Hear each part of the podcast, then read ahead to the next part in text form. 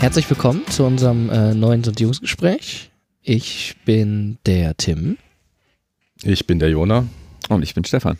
Ja, schön, dass wir wieder miteinander sprechen können. Wir haben uns äh, lange nicht mehr gesehen, seit drei Monaten nicht mehr.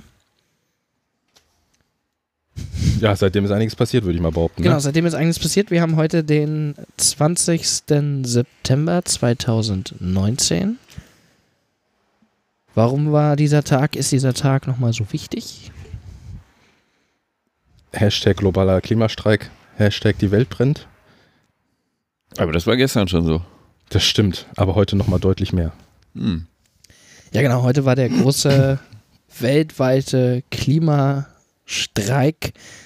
Ähm, das Datum heute wurde ja deshalb eigentlich gewählt, weil die Bundesregierung ähm, heute, nee, halt, das stimmt ja, ist ja eigentlich Quatsch, ne? wenn wir einen weltweiten Aktionstag haben und die Du Bundesregierung. mit deinem Eurozentrismus irgendwas- Das hier. ist ja, nee, das stimmt, das ist irgendwie Quatsch. Aber nee, genau, heute war der, war ein weltweiter ähm, Aktionstag zum Klimaschutz äh, und die Bundesregierung hat lustigerweise heute auch ihr Klimapaket vorgestellt.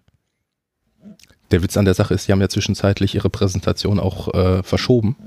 Die war ja ursprünglich auf 12.30 Uhr äh, angesetzt, aber die Demonstrantinnen und Demonstranten in Berlin äh, waren schon um 12 Uhr da. Das fanden sie anscheinend nicht so lust- lustig und haben es dann nach hinten verschoben, ihre Präsentation. Also offiziell hieß es, sie hatten zwei Stunden länger Beratungsbedarf. genau, das hieß es offiziell.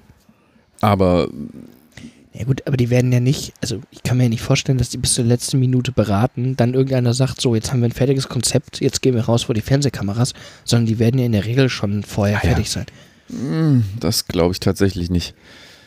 Aber äh, also ich finde es wirklich interessant. Wo wart ihr denn heute? Also ich war heute in Frankfurt. Hier waren irgendwie, äh, die Polizei sagt 20.000, die Veranstalter sagen 25.000 Leute auf der Straße. Und es war eine Riesendemo. Ich wage nicht mehr zu schätzen, wie viele ich finde da gewesen sein könnten. Ähm, und das war also im Vergleich, wir hatten ja schon mal eine Folge zu diesem Fridays for Future. Es war eine andere Atmosphäre. Ich hatte damals ja auch O-Töne aufgenommen. Ähm, das waren damals ganz viele Schüler und ich fand, heute war das komplett anders. Da waren zwar auch viele Schüler da, aber heute war das viel erwachsener, so wörtlich. Also, Ja. Ja, ich war heute in Darmstadt, da waren, ähm, also die Veranstalterinnen sprechen da von 15.000 Menschen, die auf der Straße waren. Ist ganz Darmstadt, oder? Ja, fast. Nee, Darmstadt ist schon eine Großstadt. Aber nee, es, also es, für Darmstädter Verhältnisse muss man sagen, ist das unfassbar viel. Es gab in Ja. Darmstadt noch keine Demonstration, die, die, die, die diese Größe hatte. Ähm, man muss sagen, es hat sich dadurch ein bisschen verteilt, dass wir in Darmstadt drei Demonstrationszüge hatten, die quasi so sternmarschmäßig sich in der Mitte getroffen haben. Allein in dem Finger, den ich begleitet habe, waren irgendwie 3000 bis 4000 Menschen. Mhm. Das ist also abstrus große Zahlen. Und ich kann das aber auch bestätigen, was du gesagt hattest. Ich habe aus beruflichen Gründen eigentlich einen Finger begleitet, der so ein bisschen dem Spektrum der ähm, radikalen Linken zugeordnet war, eigentlich. Ähm, aber als wir da heute angekommen sind, ne, da waren natürlich irgendwie die üblichen äh, aus der radikalen Linken, da waren aber auch Schülerinnen und Schüler. Viele ältere Menschen habe ich gesehen, irgendwie junge Familien mit ihren Kindern. Also es war tatsächlich ein krass buntes äh, und durchmischtes Bild. Ja, ich war nicht demonstrieren. Shame on me. Äh, Ja, bist ja auch erkältet ein ich bisschen. bin erkältet, aber ich war trotzdem bei der Arbeit, äh, Arbeit am Flughafen und habe quasi genau das äh, Gegenprogramm gemacht, nämlich äh, dabei geholfen, dass die Erde noch ein bisschen schneller kaputt geht. Ähm, ja, Lohnarbeit halt. Kann man manchmal nichts dran ändern. Ja, aber also, ich meine, ist ja nicht schlimm. Ähm, ich finde, aber trotzdem nochmal, um die Zahlen so ein bisschen zu referieren. Ne? Also du hast jetzt irgendwie gesagt, in Frankfurt 25.000, Darmstadt so um die 15.000. In Berlin habe ich Zahlen gehört von 270.000 Menschen und ne, auf ganz Deutschland äh, verteilt spricht Fridays for Future von 1,4 Millionen Menschen, die äh, heute in Deutschland nur auf der Straße waren. Und das ist, also das ist unfassbar viel. Mhm. Ähm, ja, äh, also ich fand, das erklärt sich halt auch nur so, dass das jetzt deutlich breiter geworden ist.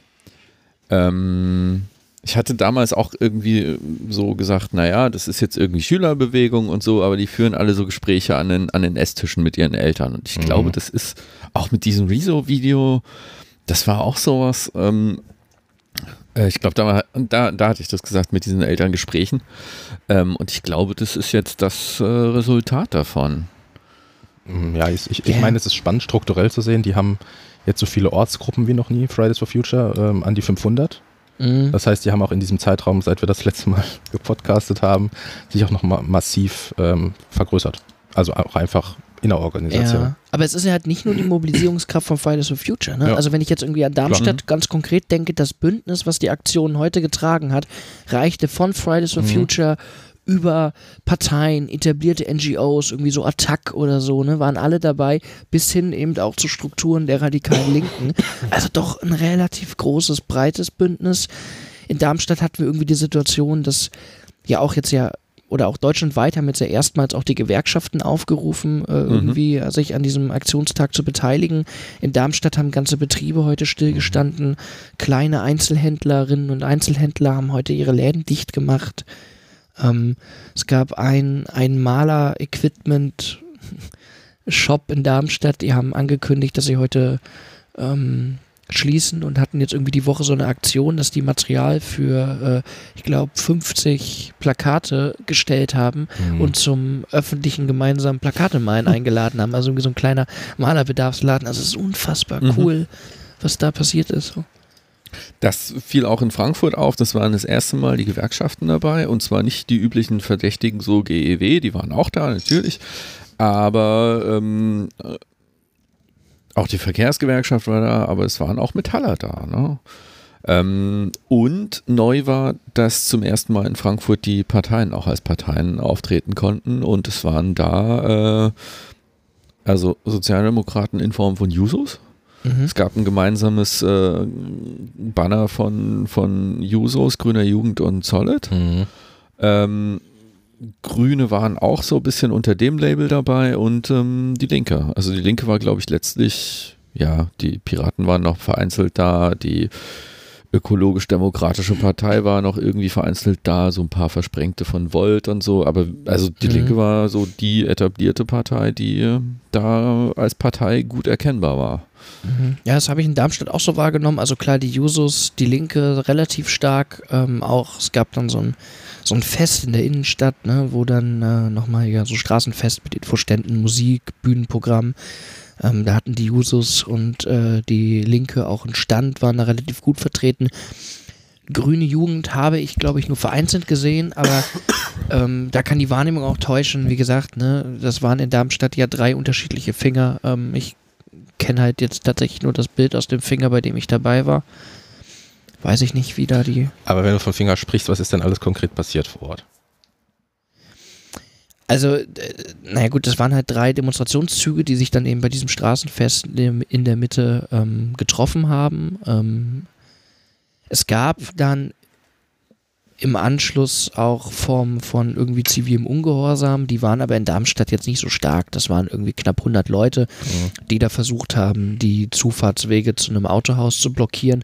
In Frankfurt habe ich gehört, gab es auch zivilen Ungehorsam. Ja, da gab es heute Morgen ein paar ähm, vereinzelte Aktionen zivilen Ungehorsams. Das waren auch irgendwie Kreuzungsbesetzung. Also hm, ich ja. weiß nicht, wie viel das letztlich wirklich war. Im gesamten Demo-Geschehen hat das aber nicht so viel ausgemacht, muss man hm. ehrlicherweise sagen. Nee, also in Darmstadt auch nicht. Ähm, da war, glaube ich, auch so ein bisschen die Absprache. Man hat ja den innerstädtischen Verkehr durch diese drei Finger tatsächlich ja mittags schon ja, lahmgelegt. Ja. Also da ging in Darmstadt nichts mehr. Und dann war halt die Idee, glaube ich, des zivilen Ungehorsams, den dann auch irgendwie konkret an irgendwie Institutionen zu adressieren, die mhm. von der aktuellen mm, Mobilitätspolitik profitieren. Und da hatte mhm. man sich dann eben Mercedes-Benz als vermeintliche Trägerin von hochpreisigen Luxusautos ähm, rausgesucht. Ähm, kann man jetzt irgendwie so drüber streiten, ob die politische Stoßrichtung da irgendwie so ja, zutrifft oder nicht, aber das war sozusagen der, der Aktionskonsens dort. Aber ich glaube auch in Berlin gab es zivilen Ungehorsam, da habe ich irgendwie gehört, dass es auch Straßenblockaden gab, Hamburg auch. Ähm, Ich, ich habe so viel gar nicht mitbekommen, weil tatsächlich ging es heute bei uns schon im Stadtteil im Gallus los um 10.30 Uhr, dass sich dort so ein kleiner Demonstrationszug in Bewegung gesetzt hat, was jetzt auch irgendwie durchaus erstaunlich ist, weil da so viel in den letzten Jahren nicht passiert. Aber es waren, am Anfang dachte ich, naja, das sind jetzt irgendwie 60, 80 Mhm. Leute, am Ende waren es dann 120 oder 150 vielleicht. Ähm, das ähm, hat man schon gemerkt und die sind dann halt losgelaufen und bis Bockenheim. In Bockenheim kam dann der große Demozug dazu. Ähm, gab noch einen dritten Finger von irgendwoher. Ähm, ja, und das natürlich auch, auch nach dieser IAA, mhm. also nach diesem IAA-Wochenende. Ne? Also Ja. das ist re in relativ kurzer Zeit nochmal so eine Ja, Mobilisierung gewesen. Ähm, Ja, da waren wir in Frankfurt auch 25.000 so Ja. in etwa. Ne? Und dann, also bei dieser Aussteigen-Demo am, Mhm. am Samstag gab es, glaube ich, wenn ich die Zahlen jetzt richtig habe, dann waren das irgendwie 17.000 Menschen, die mit dem Fahrrad aus den umliegenden äh, Städten und Gemeinden nach Fahrrad gekommen sind, über diese Fahrradsternfahrt. Umliegend ist auch ein bisschen ein Euphemismus. Da sind ja auch so Ja, Leute Mannheim. aus Hamburg auch gekommen. und so, ja, ja. ja, ja. ja, stimmt. Genau, und dann eben nochmal ähm, ein paar tausend Leute, die zu Fuß quasi diese Fußdemo gelaufen Mhm. sind. Aber auch das war ein unfassbares Bild. Ne? Also wir waren ja, glaube ich, alle da am Samstag. Nee, ich war da, ja, ja. Ich äh, habe eine kleine Fahrradtour mit meiner Tochter gemacht. Ja, ja, ja. Nee, also das war ein unfassbares Bild. Als, also wir standen, wir kamen mit der Fußdemo als erstes an und standen dann dort ähm, an der, vor dem Messegelände äh, von dem Platz, wo die Abschlusskundgebung war und als diese Horde an Fahrradfahrerinnen an uns vorbeigezogen ist und das hörte einfach nicht auf. Das war ein unfassbares Bild. Ja, ja, Horde ist untertrieben. Also ich Mhm. habe äh, schon ein paar so kleine Critical Masses äh, mit meiner Tochter mitgemacht. Das war wirklich krass. Wir haben zwar lange gestanden, aber als das einmal lief, war die Stadt dicht mit Fahrrädern. Also Mhm. komplett. Also Ja, ich fand das am Sonntag sehr erhebend, wenn man da ähm, mitten auf der Autobahn quasi, also Stadtautobahn, Mhm. ähm, Ja. eine Runde gedreht hat und die Polizei das für einen abgesperrt hat. Das war eigentlich ganz schön. Genau, dazu, genau, am Sonntag hatten wir ja die Blockadenaktion von Sand im Getriebe, wo die IAA blockiert werden sollte.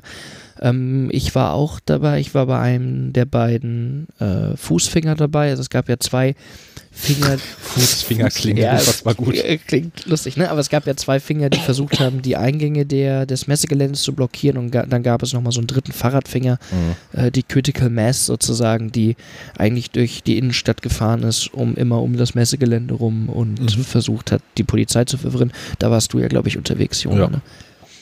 Hat Spaß gemacht, aber man hat auch die Grenzen ähm, der Innenstadt äh, gemerkt, also straßentechnisch. Also, dass man da eigentlich sich selbst ganz häufig im Weg stand. mhm. Dass die Stra äh, Straßen einfach überhaupt nicht für diese Massen an Fahrrädern ausgelegt sind. Aber ähm, Ja. Aber Jona, ich finde es trotzdem interessant, was du heute gemacht hast. echt? Findest du das interessant? Ähm, naja, klar, war das irgendwie Thema. Also ich meine, am Flughafen ist das Thema Klimaschutz doch auch irgendwie Ja, also naheliegend. Das ist naheliegend. Ähm, jetzt muss man sagen, ich komme da quasi aus einer privilegierteren Perspektive als manch anderer, der vor Ort arbeitet. Ähm, da muss man als Vorrede sagen, Flughafen ist natürlich ein Reservoir ähm, an Arbeitskraft, die ungelernt angenommen werden kann. Will heißen, ganz viele, die dort arbeiten, haben unter Umständen gar keine andere Möglichkeit, äh, aus ihrer Lebensbiografie heraus eine andere Erwerbstätigkeit nachzugehen. Und ähm, ja, die sehen das natürlich ein bisschen kritischer, Mhm. Äh, weil sie im, unter Umständen halt auch ähm, unmittelbar Existenzängste haben. Mhm. Die sagen halt, naja, okay, ähm, Autofahren wird teurer, dadurch ähm, ist ja, also nicht in der Sprache, wie ich sie jetzt benutze, aber sinngemäß sagen sie, ähm, Autofahren wird teurer, ich weiß nicht, ob mein Arbeitsplatz hier noch sicher sein wird, wenn jetzt quasi auch Flugtickets teurer werden und damit mehr Airlines Mhm. ähm, quasi zusammengelegt werden müssen oder aufgekauft werden müssen ähm, und es damit weniger Arbeit per se auf dem Vorfeld gibt. Ja, genau. Insgesamt eher kritisch. Ähm, witzigerweise wird aber auch die Politik der GroKo kritisch gesehen. Also, dass man quasi so ein Rumlavieren ähm, auch bei deren Ja. Arbeitskräften äh, vor Ort wahrnimmt, weil halt klar die einzige ähm, Regulierungs- äh, ähm, die dann ankommt, ist tatsächlich die, äh, die Preisschraube, an der Mhm. gedreht wird und Mhm. ansonsten auch nichts anderes. Ja, also Aber, aber, naja, also sind die jetzt alles irgendwie so Greta-Kritiker und sagen, das ist alles Quatsch und einen Klimawandel gibt's nicht? Oder, also, Oder merken die selber, dass da schon was dran ist? Also der eine oder andere, ja, ich habe jetzt natürlich auch keine repräsentativen. nee, nee, nee, äh, gar nicht. Es geht es eher um so Schlaglicht. Ne? Genau, es ist äh, Kollegen, gibt so wenige Kolleginnen, deswegen muss man da wirklich von der männlichen Form ausgehen, tatsächlich, von der gelesenen männlichen Form. Ähm, ja, die, manche sagen halt, Planet ist eh schon im Arsch, kann es auch so weitergehen. So, und dann Mhm. haben wir wenigstens jetzt die nächsten Jahre noch ein okayes Leben. Ähm, andere sind durchaus reflektierter, äh, sagen, dass das Naja, auch irgendwie das ist ja irgendwie reflektiert. Ne? Mm, Ja, auf eine Also, egozentrische ja, klar. Variante ist das re- reflektiert, genau. Aber se also selbst das sind erstmal nicht Leute, die sagen, das ist alles Quatsch. Nee, also Klimawandel wird da nicht geleugnet. Also Mhm. als zum Beispiel vor zwei, drei Wochen äh, in den Medien ma äh, massiv das äh, mit dem Regenwald Mhm. in Brasilien vertreten war, da wo dann auch er ist dem einen oder anderen die Stimme auch ähm, abgesackt und der hat dann gesagt, naja, okay, irgendwie scheint das ja doch nicht zu laufen und was der Bolsonaro macht, ist ja irgendwie auch nicht gut. Ähm, ja. Aber so richtige politische Gespräche auf dem Vorfeld Nee. funktionieren nicht, weil da ist im Zweifel eine Maschine, die zu laut dröhnt. Also das funktioniert nicht so richtig. Aber ich meine, ich finde es aber schon auch interessant, ne, wie auch die Klimabewegung ja schon, und das ist eigentlich jetzt so, so meine, ähm, mein Eindruck, nach links rückt. Also ich, ich weiß jetzt nicht, also im Sinne von irgendwie diese, diese ähm, sozialen Aspekte des ökologischen Umbaus quasi anfängt mitzudenken. Also ich habe das heute erlebt, ne? wir hatten irgendwie diese Fridays for Future Kids am Anfang, die teilweise ja aus sehr bürgerlichen, auch privilegierten Umfeldern kamen. Da gibt es ja mh, viele Analysen zu, aber ich habe so das Gefühl, je mehr sich die Bewegung äh, professionalisiert und lernt, sich politisch ähm, zu artikulieren, im Sinne von einer Programmatik zu entwerfen, Mhm. desto linker wird das Programm, ähm, was na, vielleicht auch damit was zu tun kann oder hat, dass irgendwie Parteien da jetzt gezielt reingehen.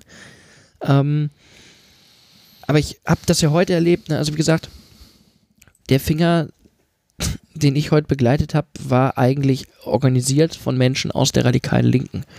Dementsprechend waren die Reden aufgestellt bei den Zwischenkundgebungen. Also da Mhm. fielen ganz oft die Buzzwörter Kapitalismus überwinden, Patriarchat abschaffen. Ähm, ne? Also so diese, diese, diese üblichen Buzzwörter, die man sich da so vorstellt.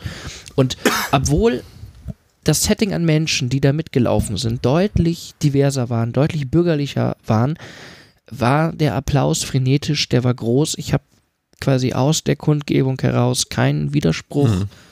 ähm, mitgekriegt, außer so drei so Kids, die waren, ich weiß nicht, elf, zwölf, die haben immer skandiert, Tesla muss billiger werden. Das war sozusagen ihre, ihre Antwort auf die. Aber auf die Klimakrise, aber ähm, ich, genau, ich fand das irgendwie beeindruckend, wie, wie so Naja, aber, aber trotzdem ist ja der schwierige Punkt nicht der, wo die Leute irgendwie, die da hingehen, dann ein Stück weit soziale Themen ähm, und, und auch, sagen wir mal, andere Unterdrückungsverhältnisse mit thematisieren, ähm, den finde ich gar nicht so spannend, weil ja, kann sein, dass das passiert, müssen wir mal abwarten.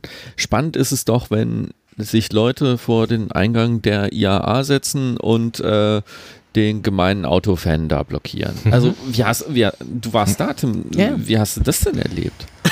Ja, das ist tatsächlich spannend, weil ich das Gefühl hatte, dass die Personen, die sich Zutritt zu IAA verschaffen, also die die IAA besuchen wollten, ja, jetzt gar nicht unbedingt das sind, was man jetzt so ein wirtschaftlich abgehängtes Prekariat bezeichnen würde, sondern ich sage das mal ein bisschen salopp, das waren Mittelstandsdaddies in Lacrosse-Poloshirts, die mit ihrem Sohn Autos angucken wollten. Also das Mhm. ist nicht das Mhm. ne, wirtschaftlich da abgehängte sag ich gleich noch was dazu. Ähm, und die äh, äh, haben unterschiedlich reagiert. Also es gab durchaus Szenen, wo Menschen gesagt haben, ah ja, das ist cool, dass ihr das hier macht. Ähm, äh, wir finden irgendwie das unterstützenswert und Meinungsfreiheit ist voll cool. Es gab natürlich aber auch die Szenen, wo Leute sehr massiv geschimpft haben, überhaupt kein Verständnis dafür hatten für das Anliegen der, der Demonstrierenden. Also es gab so beides, ja. Mein Lieblingsbeispiel im positiven Sinne ist tatsächlich ein Mitarbeiter einer großen äh, deutschen Automarke, der offensichtlich erkenntlich mit Mütze und Diensthemd und IAA-Ausstellerausweis, also der gehörte da dazu. Und er ist vor dem Haupteingang rumgelaufen, hat sich diese Blockaden angeguckt und hat dann immer den Aktivisten gesagt, da ist so eine Lücke, da müssen wir noch dicht machen und da ist auch noch, da kann die Polizei durch und so und hat, hat das, also es war, ja, jetzt wirklich, es war, es war, es war richtig cool. Also ähm, dementsprechend waren die Erfahrungen da auch durchaus gemischt. Ne? Es gab aber, wie gesagt, auch Besucherinnen oder eher Besucher, muss man an der Stelle klar sagen, die auch versucht haben, sich mit Gewalt dadurch die Blockaden zu äh, drücken. Naja, ich frage das deshalb, weil ich glaube, dass die Leute, selbst wenn sie irgendwie in diesen Verhältnissen hängen, wie sie sind, ob sie nur irgendwie auf dem Vorfeld beschäftigt sind, einfach mal davon abhängig sind, dass diese dreckigen, lauten Flieger gehen, ähm, als auch die Leute, die einfach Autos geil finden, schon wissen, dass da was dran ist und dass das auch ihr Problem ist. Genau, also was ich gerade sagen wollte, ähm, ich bin ja sonntags mit dem Fahrrad immer von es war ein bisschen so Blockade-Sightseeing, so von einer Stelle zur nächsten und sich dann mal angucken, wie gerade da die Blockade vor Ort läuft. Mhm. Und es gab eine, einen Seiteneingang. Da haben, du hast es salopp gesagt, jetzt sag ich es auch salopp, da haben einfach Assis gestanden und äh, haben sich gewundert, warum sie jetzt hier nicht durchkommen. Dann haben sie einmal die Blockade abgefilmt, sind dann irgendwie verständnislos weggegangen und ich war schon ein bisschen froh, dass die äh, Blockierenden in der Überzahl waren, weil ich mir gut hätte vorstellen können, dass es mit denen auch handgreiflich wird. Mhm. Also ja, war beides möglich. Also heute, ne, erlebten es heute aus den Blockaden. Wie gesagt, man hat äh, in Darmstadt versucht, Mercedes-Benz da zu blockieren. Und das war eigentlich auch total entspannt. Also die Leute, die da blockiert haben, das waren zum großen Teil echt junge Menschen, die jetzt über Fridays for Future politisiert worden sind. Nicht die krassen Linksaktivistinnen und Aktivisten, wirklich junge Leute ohne Ahnung die Polizei war halt mega entspannt und hat sich das angeguckt aus der Ferne, hat mhm. nichts gemacht. Naja, aber dann kam da halt auch so ein Typ vorbei, der eigentlich gerne in das Autohaus wollte. Der hat sich das dann angeguckt, hat rumgemotzt und ist dann zur Polizei hin und hat irgendwie wortwörtlich gesagt, könnt ihr die nicht mal wegprügeln da, ich will hier mhm. ins Autohaus rein. Ne? Also das waren auch Reaktionen, die es durchaus gibt. Aber umgekehrt gibt es eben auch ganz viel Verständnis mhm. und ganz viel aber es lässt sich nicht so einfach zu sagen, wie Menschen reagieren. Ne? Also es wird ja irgendwie gerne auch im medialen Diskurs, wenn dann ja mal versucht, Gruppen zu homogenisieren, um sie ja, dann ja. gegen andere Gruppen klar, auszuspielen. Klar. Und so einfach funktioniert das nicht. Ja, eben, genau, genau darum geht es mir. Dass das, glaube ich, alles viel komplizierter ist bei den Leuten, die da fliegen, auf dem Vorfeld arbeiten oder Fleisch essen oder, also, ne? ähm, zum Thema Vorfeld noch ich eine. Ich übrigens auch gern Fleisch. Du böser du. Ähm, ein Bonbon aus vom Vorfeld. Ich habe heute Morgen ähm, auf Instagram gesehen, äh, dass unser aller Bundesverkehrsminister auch dort war auf dem Vorfeld. Heute. Heute. Ah, ja. Und hat sich, ähm, ist geflogen. Ja, muss man halt manchmal als Bundespolitiker, keine Frage. Und ähm, hat dann äh, ganz stolz gepostet hier Lufthansa. Äh, mit den allerneuesten Technologien äh, lärmarm und äh, energieeffizient. Lärmarm haben die Flugzeuge alle. Ja, es geht tatsächlich noch ein bisschen Der mehr. reicht bis ins Schlafzimmer meiner Tochter. Der Lärmarm, ja. Der Lärmarm. Der Lärmarm, ja, sehr gut. Ähm, ich fand es ein bisschen, ne, zynisch ist vielleicht zu viel gesagt, aber ein bisschen zu sehr in, die, in den Himmel gelobt, weil wenn man da mal tatsächlich drüber läuft über das Ding namens Vorfeld, dann sieht man halt, was für Dinger da wirklich noch fliegen. Mhm. Also diese, mhm. diesen technologischen Fortschritt, den siehst du da an keiner Stelle. Es fliegen halt tatsächlich immer noch, äh, keine Ahnung, äh, Airbusse und Boeinge von vor 20, 30 Jahren. Mhm. Und die werden halt immer noch weiterverkauft an die billig äh, Airline XY. Und die werden auch einfach weiterverbraucht, bis die auseinanderfallen. Mhm. Also, ja, wenn man, wenn man mal wirklich nah dran ist, sieht man dann auch Schweißstellen an Stellen, wo du denkst, das sollte da vielleicht dann nicht mehr sein. Und ja. ist, ne, also die, es gibt einfach keinen Mechanismus oder keinen Anreiz zurzeit, die Dinger wirklich mal auszutauschen. Und dann ist es halt ein bisschen kurz von unserem Verkehrsminister zu sagen, ach geil, hm. hier ist mal einer von der Lufthansa. Aber ich möchte noch mal so ein bisschen radikal das Thema wechseln, glaube ich, auf die, auf die ähm, Bewegung. Mhm. Ähm, ich habe ja gerade eben schon versucht, irgendwie so ein bisschen anzuteasern, dass ich das Gefühl habe, dass die Bewegung nach links rutscht. Und ich kann mich erinnern, als wir das letzte Mal über die Klimabewegung hier sprachen, hat Stefan mal sowas äh, angedeutet wie, das gibt auch bald ähm, irgendwie wieder eine Form von Ökoterrorismus oder, oder wenn sich die Bewegung weiter radikalisiert. Ähm, jetzt ist natürlich irgendwie zivile Ungehorsam nicht Ökoterrorismus und irgendwie noch irgendwie weit, weit davon Mhm. entfernt. Trotzdem, was mir halt einfach so auffällt, ist, dass ganz viele junge Leute, die sind jetzt ein halbes Jahr freitags bei Fridays for Future äh, brav bürgerlich auf angemeldeten Demos mitgelaufen, stellen fest, verdammt, es verändert sich immer noch nichts. Und die machen jetzt plötzlich, ne, letzte Woche zivilen Ungehorsam, Mhm. heute zivilen Ungehorsam. Das sind ja teilweise dieselben Leute, die jetzt von einer Aktion in die Klar. nächste rennen, dann dazwischen irgendwie noch Ende Gelände, ne? Äh, sind, ich habe so das Gefühl, man trifft überall immer dieselben Köpfe. Und irgendwie zeigt das für mich schon so ein bisschen irgendwie so ein Radikalisierungsprozess, der da jetzt irgendwie gerade einhergeht, eben weil man das Gefühl hat, es ändert sich nichts. Und das sind eben Leute, die jetzt nicht klassischerweise aus der, aus der linken Szene kommen, sondern einfach Leute, die merken, dass sie mit ihrer bisherigen Form des Protestes nicht weiterkommen. Ne? Und wenn sie jetzt irgendwie feststellen, dass Straßen blockieren oder Kohlegruben blockieren oder irgendwie Mercedes blockieren auch nicht unbedingt weiterhilft, wer weiß, auf welche Ideen die dann als nächstes kommen. Mhm, Ja, also, Ja. aber die, die Radikalisierung war ja ein Stück weit auch angelegt, würde ich sagen. Ähm, in dem Moment, wo es quasi auch eine andere Gruppierung gab, die das viel ernster genommen hat, äh, nämlich Extinction Rebellion. Und als die dann quasi in Kooperation gegangen sind mit Fridays for Future, war doch klar, dass da auch irgendwie Austauschprozesse stattfinden an Erfahrungen und an, ja, Methoden. Aber dass es Extinction Rebellion gibt, ähm, die eben, ich glaube, die kommen aus England so als Ja. Bewegung, ne? Ja, ja, aus London. Mhm. ähm, die äh, sich ja als Thema irgendwie vor allen Dingen damit beschäftigen, dass ähm, immer mehr Arten aussterben und vielleicht irgendwann auch der Homo sapiens sapiens. Ähm, also allein, dass es die gibt, ist ja schon so ein Radikalisierungsphänomen. Und ähm, ich glaube, wir haben auch schon so die nächste Stufe der Gewalt gesehen.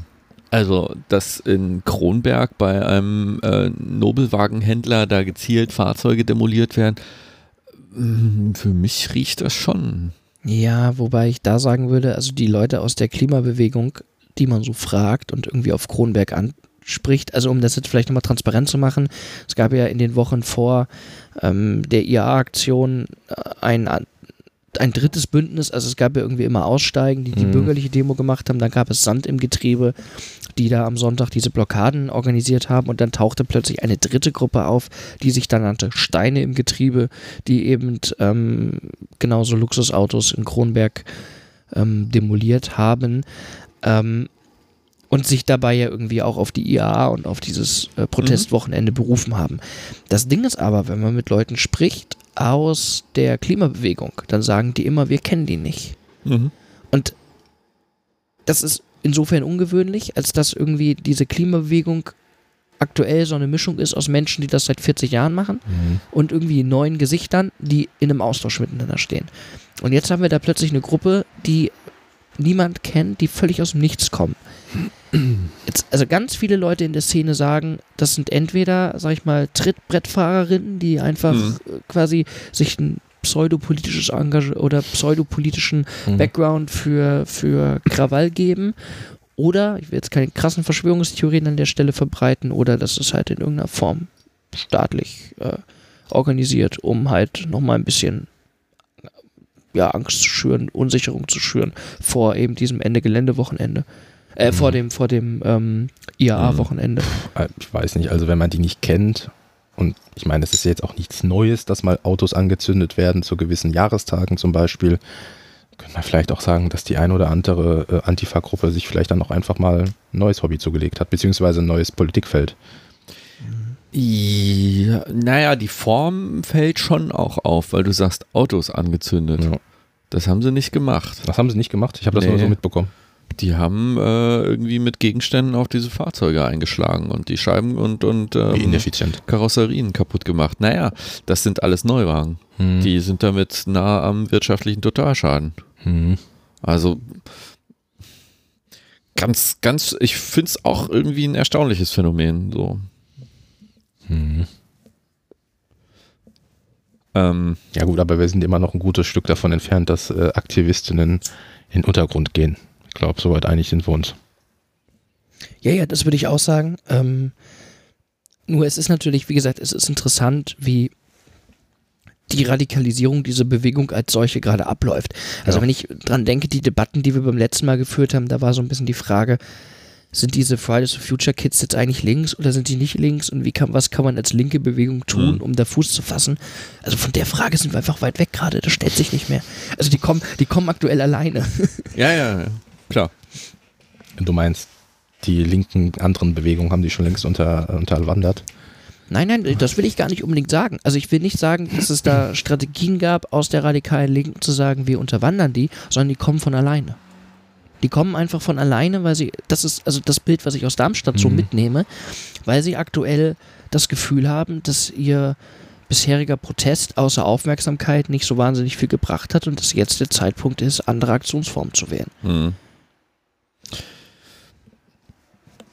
Ja, wobei, also heute in Frankfurt war mein Eindruck auch, dass das gar nicht unbedingt so ist. Eben, da waren auch viele ähm, Leute eben in, in unserem Alter, ähm, auch ganz normale Berufstätige und so. Also ich glaube, deren, deren Anliegen war jetzt nicht so, den Kapitalismus abzuschaffen. So. Also in, in, in der Breite hast du eben auch das Gegenteil, glaube ich. Also auch, dass die Grünen Mhm. da mitgelaufen sind, das, ähm, gut, die waren auch unter diesem IAA-Aufruf drunter. Ähm, ich glaube schon, dass es das gibt, dass ähm, dieser Ruf, dass äh, man, man jetzt den Systemwandel statt den Klimawandel will, ähm, dass der sich so ein bisschen durchzieht. Ich bin mir noch gar nicht so sicher, wie, wie stabil das irgendwie diese Bewegung dann trägt. Äh, Also ich halte es nicht für unwahrscheinlich, aber so ganz bin ich mir da nicht sicher. Ähm, zumal, vielleicht kriegen wir darüber so ein bisschen den Bogen. Eine der Forderungen von Fridays for Future war ja auch ein, ein Marktinstrument, diese CO2-Steuer. Ah ja. Ähm, und oder überhaupt die Debatte über eine CO2-Bepreisung. Und da ist es natürlich jetzt mal interessant zu gucken. Eben an diesem weltweiten Klimastreik hat sich ja auch die Bundesregierung dankenswerterweise beteiligt und heute ein Konzept vorgelegt oder ein Papier, Eckpunkte für das Klimaschutzprogramm 2030. Nachdem man ähm, gestern verkündet hat, dass man die Klimaziele, die selbstgesteckten, für 2020 nicht erreicht, ähm, war dann die Ansage, jetzt müssen wir aber 2030 auf jeden Fall erreichen. Kleines Detail dazu. Ähm, dadurch, dass man das Klimaziel 2020 nicht erreicht hat, hat man oder die CO2-Minderungsziele nicht erreicht hat, hat man das Ziel 2030 automatisch auch verfehlt. Mhm. Das ist nicht so ganz klar, weil die kommunizieren immer nur, wir müssen irgendwie jedes Jahr weniger ausstoßen. Mhm. Aber das stimmt nicht. Wir haben insgesamt noch ein Budget an CO2 zur Verfügung, was wir als Bundesrepublik in die Atmosphäre blasen dürfen, damit dieses 1,5 Grad Ziel erreicht wird. Das haben wir überschritten. Wir müssen also das bisher gesteckte Ziel 2030 übertreffen. So, dann haben sie nur uns was vorgelegt. Ich weiß nicht, ähm, es ist jetzt noch nicht so lange draußen, wie weit ihr das schon angeguckt habt. Ja, wie gesagt, ich war heute vor allen Dingen mit Demonstrieren und Protestieren beschäftigt. Ich habe mir, ja. Mir mal kurz die ähm, Eckdaten äh, angeguckt. Das ist natürlich kein großer Wurf. Ich kann zu dem einen oder anderen Punkt vielleicht auch ein bisschen was im Detail sagen. Ich bin aber so tief da nicht drin gerade. Ja, gut, wie gesagt, äh, es kam ja spät raus. Ähm, ja, Tagesschau hat einen sehr gute Überblick, äh, guten Überblick geleistet. Und ähm, es gibt extrem viel kleinteiligen Kram. Ähm, von der Schifffahrt an, angefangen. Ähm, ja, darüber muss man, glaube ich, jetzt nicht so dringend reden. Aber ähm, Binnenschifffahrt natürlich, nicht die Kreuzfahrt. Ähm, darüber könnte man mal reden. ich wollte, ich wollte Darüber sagen, man reden, ganz, ja. ganz kurz, bevor wir jetzt in diese Fachpolitik einsteigen. äh, Ich, ich wollte nur mal kurz ansprechen, was mir gerade so im, im Kopf rumspukt. Dieses, es gibt doch jetzt hier in Hessen seit einigen Zeit dieses komische Ding äh, oder dieses, dieses, ja, so späte Sommerloch-Thema von der Abschlussklasse, die da eine Kreuzfahrt macht. Habt ihr das ist eine mitgekriegt? Frankfurter Schule und ja. Ja, ja, die fahren genau als Abi-Abschlussfahrt, machen die jetzt eine Kreuzfahrt, Geil. irgendwie so eine Ostsee-Kreuzfahrt zwischen Oslo, Stockholm und ich weiß nicht, da so ein bisschen eben so äh, Südskandinavien. Und die also Hurtigruten. Hm? Die Hurtigruten. Nee, die sind weiter nördlich gegangen. Achso, okay. Ja, ja, ja. Und die, die Begründung, also es, es ist eigentlich mega absurd, weil die Lehrkraft, die das organisiert, auch selbst im BUND organisiert ist. Und, ja genau, und die Lehrkraft jetzt sagt, naja, dieses, diese Kreuzfahrt ist eine Pauschalreise für irgendwie günstiger. 350 Euro pro Person für eine Woche, was irgendwie tatsächlich irgendwie erstmal auch gar nicht so schlecht ist. Und das andere wäre so, naja, man hätte halt irgendwie das diskutiert in der Klasse und man sei sich über den ökologischen Fingerabdruck durchaus bewusst, aber die Schülerinnen und Schüler wollen halt nicht mit dem Fahrrad nach Würzburg fahren. Und also jetzt mal, ich, Moment. Ist Ja. das jetzt die Alternative oder was? Ja. Entweder fahre ich Kreuzfahrt oder ich fahre mit dem Fahrrad nach Würzburg. also, Also- sch- scheinbar, in, also in dieser Diskussion, das ist ja das Absurde, ne? Genau, zwischen irgendwie einer Fahrradtour nach Würzburg und einer Kreuzfahrt die- über die Ostsee gibt es meiner Meinung nach auch noch ein paar andere Eskalationsstufen dazwischen. Aber äh, scheinbar ist das die ähm, der Gegensatz, der da gerade diskutiert Das wird. verstehe ich auch nicht. Also, weil nach Würzburg wäre ich auch mit dem Fahrrad gefahren, aber äh, nicht in fünf Tagen. Wäre in zwei Tagen wieder da gewesen. Äh, Ich wäre ja mit den Schülern eher mal nach Österreich, da könnte man sich noch diese, die, ja, schön am Bahnhof diese äh, Übernachtungswegen angucken, die, die Nachtwagen, die es bei der ÖBB noch gibt, die es auch noch bei in Deutschland lang genug gab und jetzt gibt es nicht mehr, weswegen man den deutschen Fa Bahnverkehr noch mehr also ruiniert ich, hat. Ich weiß nicht, ne? Wir waren damals mit, mit dem Reisebus äh, am Gardasee. Das Ja, ist jetzt auch. Ja, ja. Also, Ja, ja. da hätte es auch noch Möglichkeiten gegeben, aber ich wollte das nur so am Rande mal. Gut. Ähm, es gibt ein paar Headliner, die es quasi in die ähm, bundesweiten Nachrichten geschafft haben aus dem ähm, Klimapaket, Klimagesetz, wie es jetzt auch immer genannt wird. Ich glaube, das erste, worüber wir reden müssten, ähm, ist der Emissionshandel, der ab Ja. 2021 kommen soll. Genau, da sollten wir vielleicht erstmal klären. Ich weiß es gerade selber nicht, versuche es aber ähm, gerade zu googeln. Willst du die Preise wissen? Nee, ich wollte erstmal grundsätzlich klären, es gibt. Ich, ich habe sie da und äh, Stefan ja, auch. ja, ja, ich, genau, nee, es ging mir um was anderes. Es gibt doch auf EU-Ebene schon einen Emissionshandel. Vielleicht Ja. sollten wir erstmal klären, was der aktuelle Emissionshandel eigentlich äh, macht, tut und äh, was dieser, die Neuerung dahinter eigentlich gerade ist. Weißt du das zufällig, Stefan? Ganz grob. Naja, die Idee ist halt erstmal, ich glaube, das muss man vorneweg sagen, dass man bisher sagt, okay, CO2-Ausstoß ist irgendwie eine Naturressource, ähm, die begrenzt ist, ähm, die aber nichts kostet. So.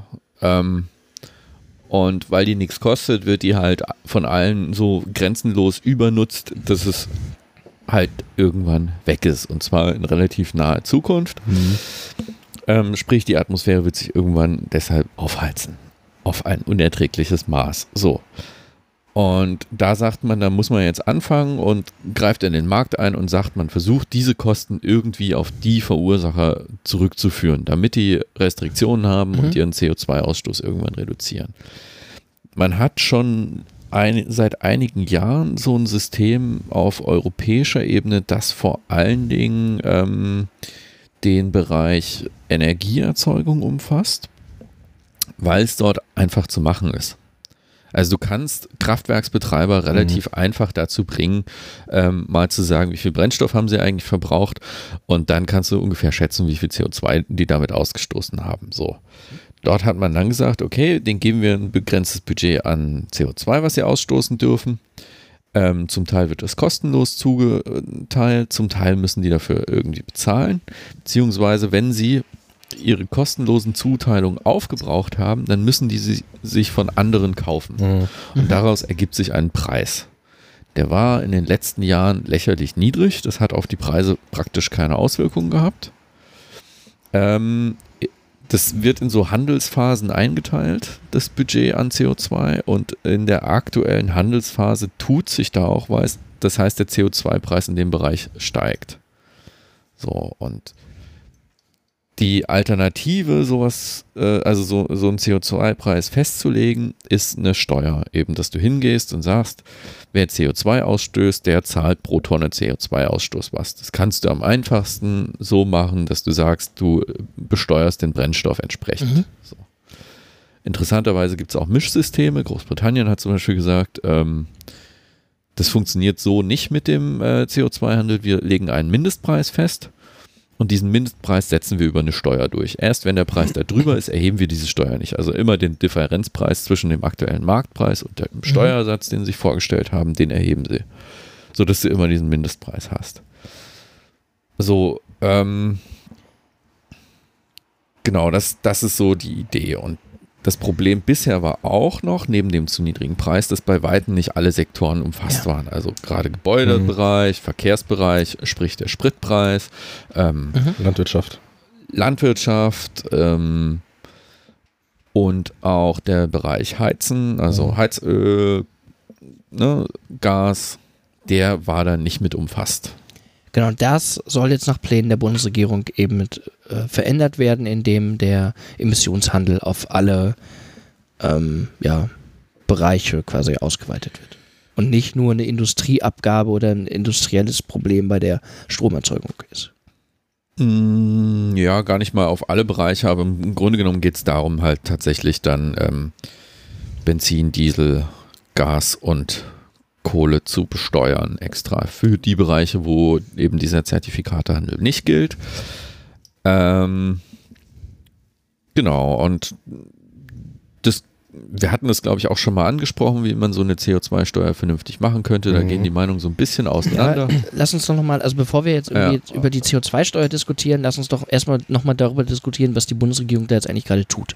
Genau. So, also wir weiten jetzt den Emissionshandel, den es ja. auf europäischer Ebene schon gibt, auf, auf andere Arten Mhm. der ähm, aber, CO2-Erzeugung. aber eben nur als nationales Projekt. Genau, erstmal nur als nationales Das Projekt. ist, damit fol folgt die Bundesregierung zumindest systematisch der Empfehlung des Sachverständigenrats. Also es gibt diesen Sachverständigenrat, äh, Wirtschaftsweisen sind, sind das so im allgemeinen Sprachgebrauch. Die haben auch so ein Papier rausgebracht, wie man das machen könnte. Und die haben eben auch empfohlen, dass man eher einen Zertifikatehandel machen kann, weil man das später eben in diesen europäischen Zertifikatehandel überführen könnte. So. Und da ist natürlich am Ende, ich habe es schon angesprochen, die Frage entscheidend, wie hoch ist der Preis? So. Und der ist gering. Der ist nicht gering, der ist lächerlich. Genau. Also das Umweltbundesamt hat mal eine Zahl rausgehauen, wie viel Schäden das CO2 pro Tonne denn verursacht. Und die sind, glaube ich, bei 180, 160 Euro in der Mhm. Größenordnung rausgekommen. Was ja später auch die Forderung von Fridays for Future geworden ist. Genau. Ähm, und die Bundesregierung schlägt jetzt vor, ab 2021 einen Preis von 10 Euro pro Tonne CO2 zu erheben. Der soll ansteigen. Das ist eigentlich auch Konsens zu sagen, man steigt mit einem niedrigeren Preis ein und lässt ihn ansteigen. Der steigt dann aber an bis 2025 auf 35 Euro. Bisher war dieser Steuersatz von oder dieser, dieser Preis von 35 Euro eigentlich immer die Marke, wo man einsteig, einsteigen sollte. Weil, was heißt das konkret so mal in Preisen? Ähm, das heißt beim Benzin ungefähr 10 Cent pro Liter, das heißt beim Diesel 11 Cent pro Liter und beim Erdgas kann sich das keiner vorstellen, was für ein Preis das ist, sind ungefähr 15% Preissteigerung. So, das ist so das Maß an, an Preissteigerung, was man sich so vorgestellt hat, um überhaupt einzusteigen. Das ist aber der Abschluss der Maßnahmen, die die Bundesregierung konkret gemacht Mhm. hat. Interessant ist, was sie dann vorgeschlagen haben. Die haben das Problem nicht einfach auf den St. Nimmerleinstag verschoben und gesagt, ab 2026 Soll es der Markt richten. soll es dann äh, der Markt richten. Dann will man im Grunde genommen nur noch die Menge begrenzen. Mhm. Ist auch interessant, die Frage, ob sie die vorher eigentlich nicht begrenzen. Ähm, also da sind noch einige Details, die, die mir noch nicht so ganz klar sind. Ja gut, also wenn ich die Menge nicht begrenze, dann bringt mir auch jetzt, also dann brauche ich keine Emissionen handeln, ne? weil darum geht's ja. Ja, dann hast du ja den gleichen Effekt wie bei einer Steuer. Also dann, dann ist das einfach ein Preisnachteil, wenn du mehr CO2 verbrauchst. Mm, Ja, gut, aber ist nicht die Idee dahinter eigentlich, also genau, aber dann, genau, dann diskutieren wir nämlich unterschiedliche Konzepte durcheinander. Weil ist nicht die Idee eigentlich zu sagen, der Emissionshandel, ich habe eben pro Jahr eine gewisse äh, Anzahl an Emissionen für Umme und wenn ich ähm, danach immer noch CO2 ausstoßen möchte, dann muss ich mir eben Emissionsanteile von einem Marktteilnehmer kaufen, der seine Gratis-Emission nicht ausschöpft. Das Ja. ist doch Emissionshandel. In dem Moment, wo ich das nicht begrenze, betreibe ich keinen Emissionshandel. Ja, das ist genauso, ja, wahrscheinlich wird es so sein. Das, das, du hast schon recht, das, das ist so das Einzige, wie das wirklich Sinn macht. Andererseits bei diesen äh, 10 Euro pro Tonne ähm, stellt sich halt die Frage, ist das eine, überhaupt eine sinnvolle Mengenbegrenzung, die da erstmal stattfindet? Oder werden Mhm. die einfach äh, genug Zertifikate zur Verfügung stellen und sagen, wir hauen da 10 Euro drauf? Das ist Genau. äh, so wahrscheinlich. Ja, genau. Das ist ja auch die, die Kritik ne, an der Stelle, dass klar, der Einstiegspreis ist zu gering, aber gleichzeitig auch ähm, die ausgegebenen Zertifikate zu viele. So, man müsste die halt deutlich. Ja, äh, aber über die Menge wurde noch gar nichts gesagt, oder? Ich meine, das ist jetzt, glaube ich, Soweit ein bisschen ich, also lesen. nee, genau. Es ist halt auch nur eine Dreiviertelseite Einführung einer CO2-Bepreisung und da ja. steht von der Menge nichts drin. Ja, aber bei der jetzigen europäischen Regelung ist die Kritik ja sozusagen, Ja, ja, dass genau. der Preis zu gering ist, aber gleichzeitig die Menge an Zertifikaten zu hoch Genau, ist. aber was man, glaube ich, fairerweise noch sagen muss, wie gesagt, nur der Fairness halber, heute war die Präsentation von den Maßnahmen, wie sie jetzt in konkreten Gesetzesziffern Ja. aussehen werden. Darüber wissen wir heute am 20.09. noch überhaupt nichts. Also da kann man noch gar nichts zu sagen. Ja, und grundsätzlich, also ne, wir reden jetzt über eine nationale Maßnahme, da ist es noch was anderes. Ähm, wenn aber sozusagen die Idee ist, die Maßnahmen zu internationalisieren, ähm, dann gibt es natürlich noch ein paar fundamentalere Kritiken am Emissionshandel. Eine ist beispielsweise, dass sich der reiche industrielle Norden quasi über Emissionen freikaufen kann. Hm. oder quasi ne, sich freikaufen kann, dadurch, dass man mehr Emissionen kaufen kann. Und ähm, die entwicklungsschwachen Länder ähm, diese Emissionen dann abgeben und die selber nicht mehr nutzen können, um sich quasi zu industrialisieren oder so. Ja. ne? Also das sozusagen wäre dann, wenn wir das ähm, auf mehrere Volkswirtschaften ausdehnen würden, Aber das, Konzept das, das, ist, das ist erstmal ein Aushandlungsprozess, wie viel Zertifikate jedes Land ausgeben darf. Zum einen und zum anderen ist es natürlich schon schlüssig zu sagen, okay, diejenigen, die mehr brauchen, werden dann mehr bezahlen. Also das kriegt ja dann auch einen Preis. Insofern, also wenn ein Unternehmen meinetwegen in Italien gerade diese Zertifikate nicht braucht und die verkauft, kriegt es erstens Geld und zweitens hat es natürlich einen Anreiz, die Produktion mit weniger CO2 weiterzuführen. Also das ist so doof erstmal in der Theorie nicht. Naja gut, aber äh, ich, trotzdem, die reichen nordeuropäischen Länder haben diesen Anreiz dann eben nicht, CO2 einzusparen, sondern können Ja, sich mittel, nach... mittelfristig haben sie damit aber einen Wettbewerbsnachteil. Weil sie äh, nicht dazu übergehen werden, ihre Produktion auf ähm, ressourcenschonend umzustellen. Und wenn der CO2-Preis konsequent steigt, wird dieser Wettbewerbsnachteil natürlich immer größer. Also äh, in der Theorie finde ich das jetzt erstmal nicht so blöd. Ob das denn so funktioniert, ja, also mit diesem CO2-Preis sicher nicht. Ja, ja, klar, das ist, glaube ich... So, also ich hatte mir da ähm, eben auf dem Modell CO2-Steuer auch mal angeguckt, was sowas bringen kann. Und vom DIW, das ist jetzt auch kein linksradikales Institut, das ist das Deutsche Institut für Wirtschaftsforschung, das ist hm, Marcel Fratscher ist da der Chef, das ist auch kein Hardcore-Neoliberal, das ist irgendwie so ein marktwirtschaftlich orientiertes, aber ja, auch kein, kein rechtes Institut. Ähm, die sind da eher so, so in der Mitte im Mainstream. Hm, Die hat ein Modell vorgeschlagen mit einer CO2-Steuer, aber das ist für den Preiseffekt ziemlich egal, das eben bei 35 Euro einsteigt 2020 und der sollte linear ansteigen bis 2030 auf diese 180 Euro je Tonne CO2. Ähm, so ein paar Randprobleme, was das eigentlich für, da kommen wir wahrscheinlich noch drauf, was das dann so bedeuten wird. Ähm, Im Endeffekt haben die in ihrem Modell gesagt, und das ist das Enttäuschende dabei, die betroffenen Sektoren könnten ihre CO2-Emissionen damit um 3,3 bis 11 Prozent senken. Hm. So, jetzt auch nicht der große Wurf. und das bei einem Preis, der deutlich höher ist als das, was die Bundesregierung Ja, ja, uns da klar. anbietet. Mit anderen Worten, die Bundesregierung macht gar nichts mit diesem Zertifikatehandel. Hm. Mhm. Okay. Und dann ist das Ganze natürlich eine Preissteigerung. So. Und die kommt bei Verbraucherinnen und Verbrauchern an. Mhm. Und das Argument bei der CO2-Steuer war immer, naja, dann könnte man das Geld ja nehmen, das geht beim Zertifikatehandel im Prinzip auch, und das umverteilen. So. Man Mhm. könnte es pro Kopf verteilen, man könnte da Zuschläge nach Einkommen machen oder irgendwas. Jedenfalls könnte man sagen, die Leute, die viel verbrauchen müssen ähm, oder einen großen Anteil ihres Geldes ausgeben müssen, weil sie nicht viel haben, denen geben wir mehr Geld, um dieses Problem auszugleichen. Dann hast du nämlich genau den, den armen Pendler irgendwie, der einen kleinen Job hat, aber jeden Tag 40 Kilometer Ja. fahren muss. Den kannst du darüber kompensieren und da sagt die Bundesregierung, oh, das machen wir auch. Wir erhöhen die Pendlerpauschale. Genau. Und das, ehrlich gesagt, ist, ist, ist, ist ja mega abstrus. Ähm, also die Pendlerpauschale, die Erhöhung der Pendlerpauschale ist ja tatsächlich die soziale Kompensation, die man hier in dieses Ja. Programm reinschreibt, ne, was die SPD gefordert hat. Zwei Anmerkungen.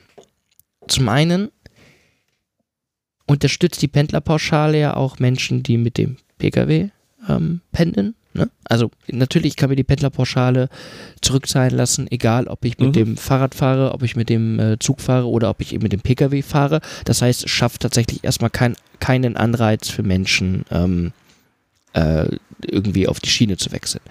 Das ist das Erste, sondern de facto wird Autofahren ja noch weiterhin sub, äh, subventioniert. Das ist das Erste. Das Zweite ist aber, wer profitiert denn von der Erhöhung der Pendlerpauschale? Menschen, die einen Job haben Mhm. und für den weite Strecken pendeln müssen. Die berühmte alleinerziehende Mutter mit zwei Kindern wird keinen Job Ja. haben, äh, für den sie irgendwie eine Stunde, anderthalb Stunden jeden Morgen zur Arbeit pendelt. Die Menschen ohne Job, für die die Preiserhöhung ja genauso gilt, können sich das nicht zurückzahlen lassen durch die Erhöhung der Pendlerpauschale.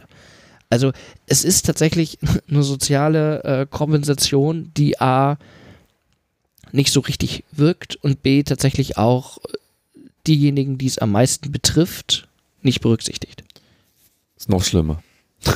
Die erhöhen die Pendlerpauschale erst ab dem 21. Kilometer. Genau, das ist eigentlich das heißt, Problem. d- wer irgendwie sagt, ich fahre hier ganz bewusst kurze Strecken und leiste mir irgendwie in der Innenstadt eine teure Miete, damit ich nicht so weit fahren wird, der profitiert da mal gar nicht von. Ja. Ähm, und ähm, Leute mit höherem Einkommen haben natürlich einen größeren Vorteil. Wenn du nämlich überhaupt gar keine Steuern zahlst, dann lohnt sich diese Steuerminderung für dich überhaupt gar nicht. Genau, aber das, ja genau, das ist ja das Argument, ne? Genau, Menschen, die nicht arbeiten, die können Steuern bezahlen, ja. Ja, nee, genau. So, und, und, und das, das ist, also, das ist irgendwie jetzt viel Zahlen und viel Technik, aber also, das ist der Vorschlag der sch- schwarz-roten Bundesregierung. Also mal ehrlich, das ist nach diesem Tag, wo 1,4 Millionen besorgte Bürgerinnen und Bürger auf die Straße gegangen sind, eine schlichte Frechheit. Ja, Ich- zumal man ja auch vorher gemerkt hat, also man hat ja immer versucht, irgendwie auch für sich da die Trommel zu rühren. Es gab ja immer wieder so einen kleinen Schlagabtausch zwischen den drei GroKo-Parteien, wer jetzt irgendwie ganz Mhm. neuere Ideen hat. Und äh, Svenja Schulze hat da ja immer so versucht, nach außen die Fahne hochzuhalten für mehr Klimaschutz.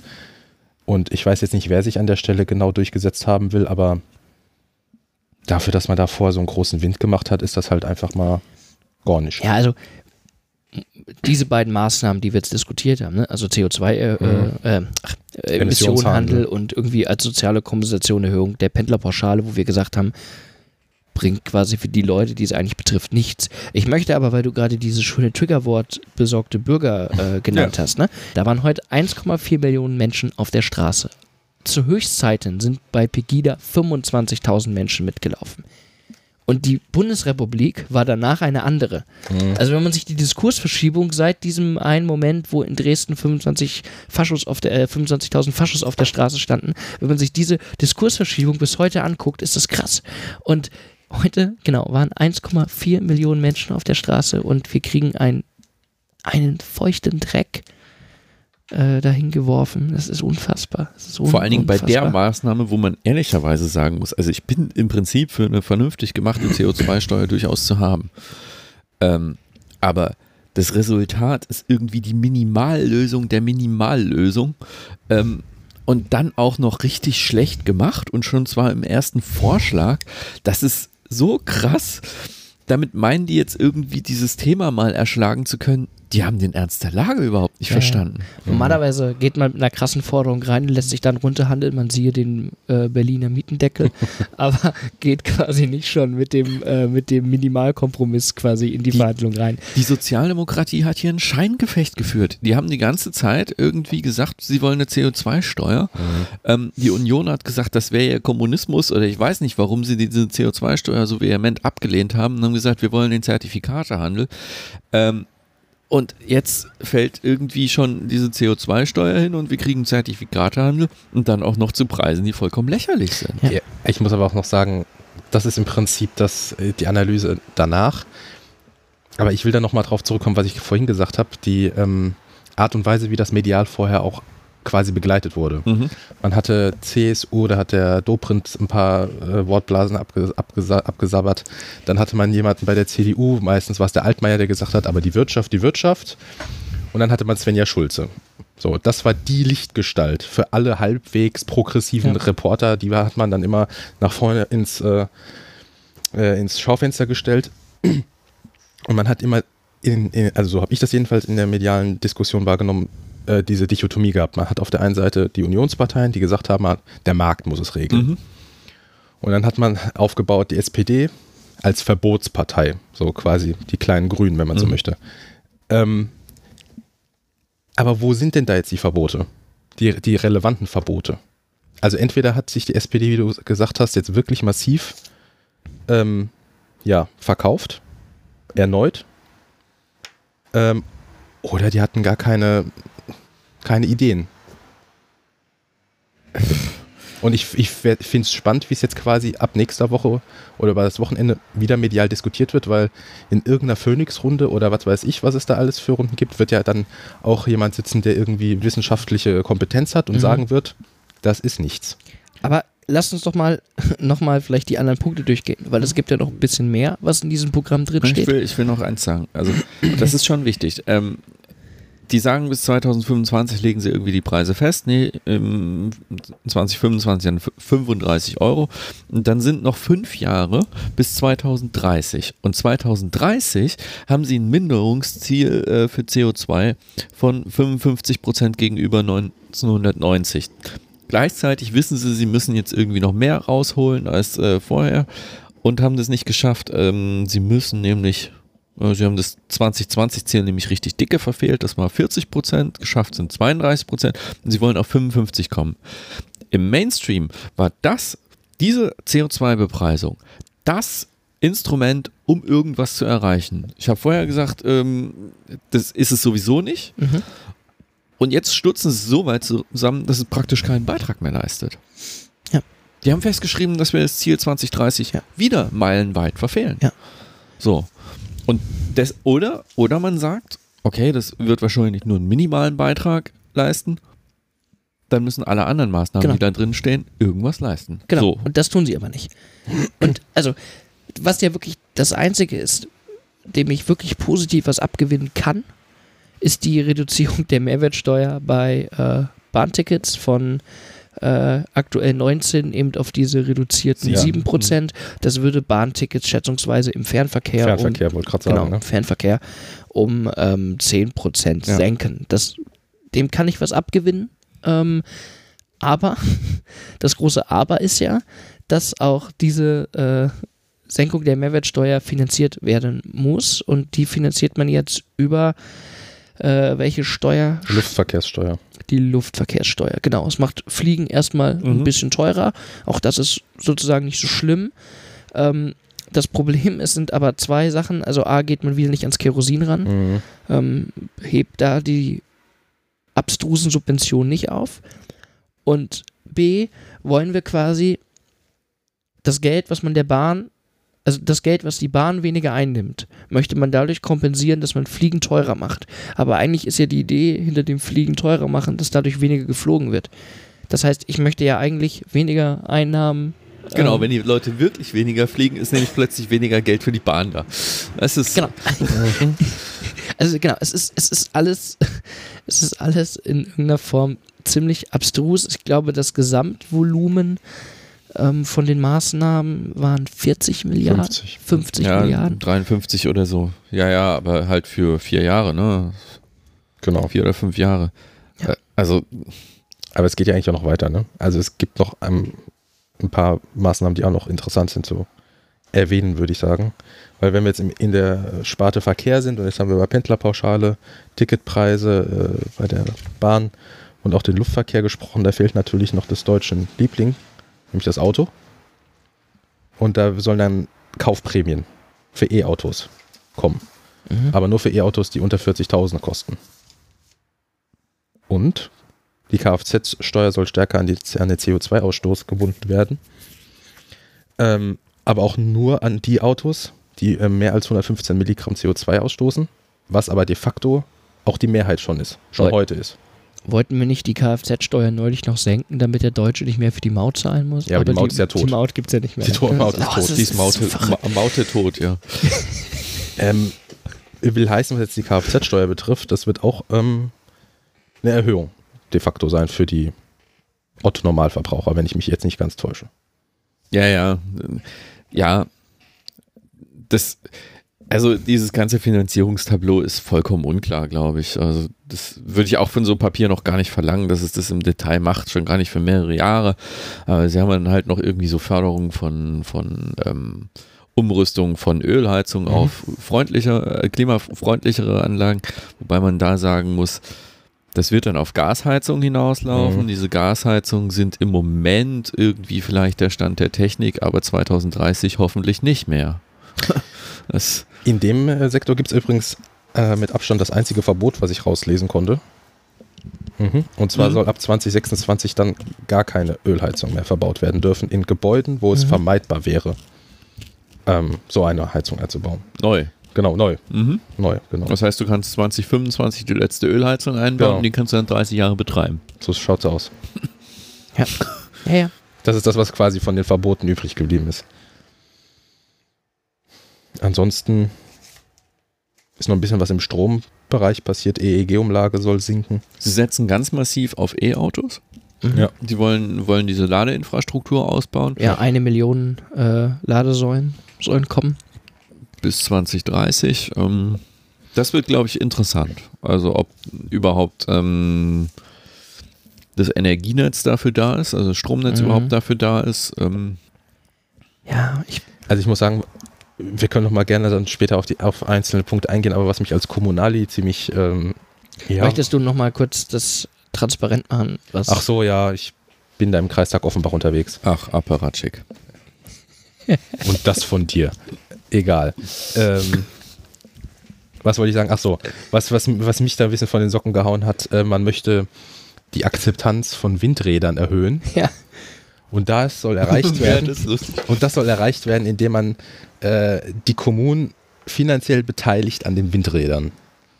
Und da bin ich auch mal gespannt, wie diese finanzielle Beteiligung genau aussehen soll, weil bei finanzieller Beteiligung, ähm, da klingeln ein bisschen die Glocken, da denke ich erstmal dran, die Kommunen sollen das mittragen, dass die Dinge überhaupt erstmal aufgebaut werden. Aber äh, ihr sollt doch, also die Kommunen sollen an den Gewinnen. Ja, ich, also ich habe irgendwie nur finanzielle Beteiligung gelesen. Ja, aber also Das ist für mir, mich ein bisschen offen. mir ist da in dem ersten Moment mein sozialistisches Herz aufgegangen und ich dachte so, wow, Ja, heißt das jetzt äh, Stromkonzerne enteignen, zerschlagen, rekommunalisieren. rekommunalisieren Ja. und dezentralisieren? Ich also glaube, das, darauf wird es nicht hinauslaufen. das, Also ist, das, ist schade. also ich habe fände es nicht gut. gedacht, dass den, du den Punkt meinst.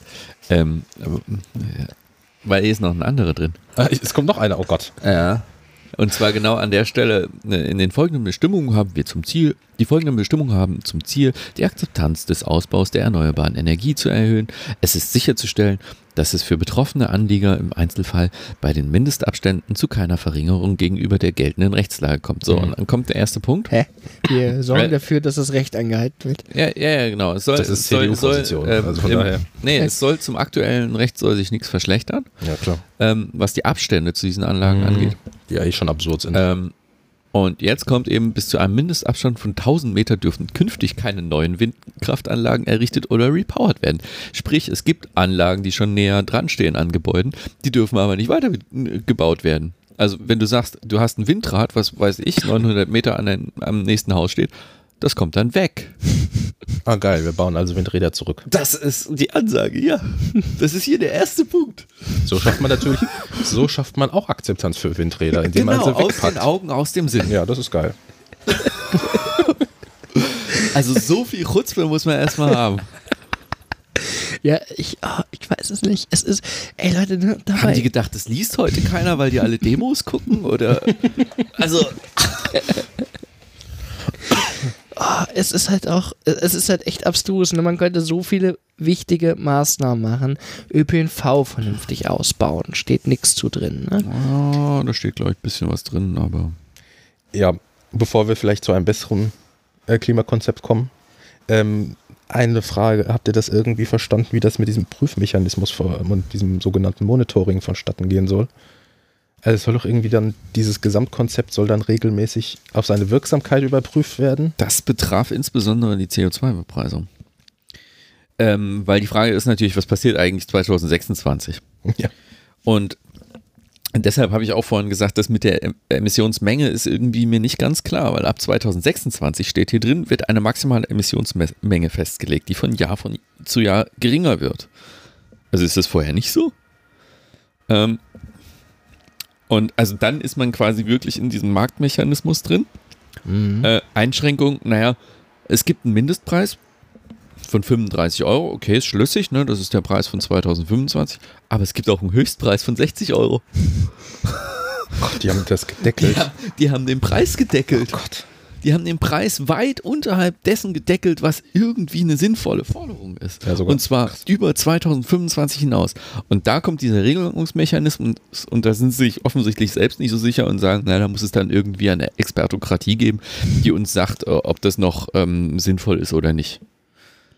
Das heißt, sie werden eine Kommission machen, um den Markt hier mit Preisen zu versehen. Das Ah. ist, glaube ich, genau das, was die So FDP sich immer vorgestellt hat, Mhm. wenn es um soziale Marktwirtschaft Mhm. geht.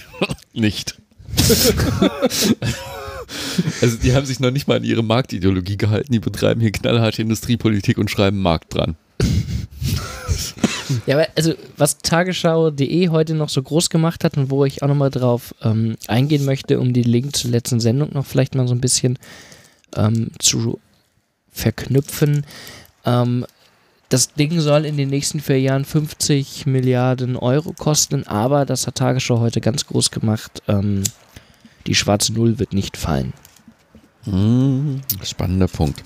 Genau. Ähm, ich bin mir gar nicht so sicher.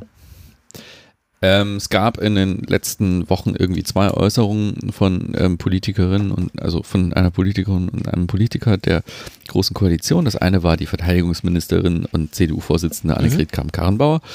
Die hat gesagt, und da habe ich wirklich die Luft angehalten, weil das hat sie in die Tagesschau geschafft. Das war in ihrem Sommerinterview. Nein, schwarze Null will sie behalten und so und ausgeglichene Haushalte sind ganz wi wichtig. Aber man könnte ja was mit Anleihen machen. Spannend. Ähm, Entschuldigung, wenn ein Staat Anleihen begibt, dann begibt er Schuldpapiere. Nichts Mhm. anderes sind Anleihen. Mhm. Und genau das taucht hier auch in diesem Papier auf. Das an, die andere Äußerung war eigentlich nur lustig. Das war der Bundesfinanzminister, der meinte, naja, bei Negativzinsen seien ja äh, Schulden immer noch ähm, nicht gut, weil äh, dann ja. seien sie ja immer noch ein Problem. Der hat nicht begriffen, dass er äh, aus diesem Schu- Schuldtitel mehr rauskriegt, als er Ja. einzahlt. Aber ich hatte euch ja mal in unsere Vorbereitungsgruppe vor Wochen, als wir dachten, die nächste Sendung ist schon ein bisschen eher, ähm, diesen Spiegelartikel, habe ich euch den geschickt? Bin mir nicht mehr so sicher.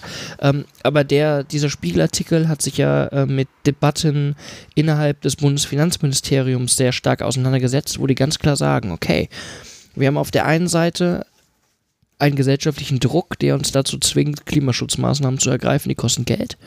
Auf Mhm. der anderen Seite rechnen alle Ökonomen gerade damit, dass wir einen Konjunktureinbruch erleben und höchstwahrscheinlich auf eine Rezession zusteuern. Und in dieser Rezession ist es äh, ökonomisch sinnvoll, antizyklische Wirtschaftspolitik Mhm. zu betreiben, also Konjunkturpakete zu sch äh, schüren, Mhm. um ähm, dem entgegenzusteuern.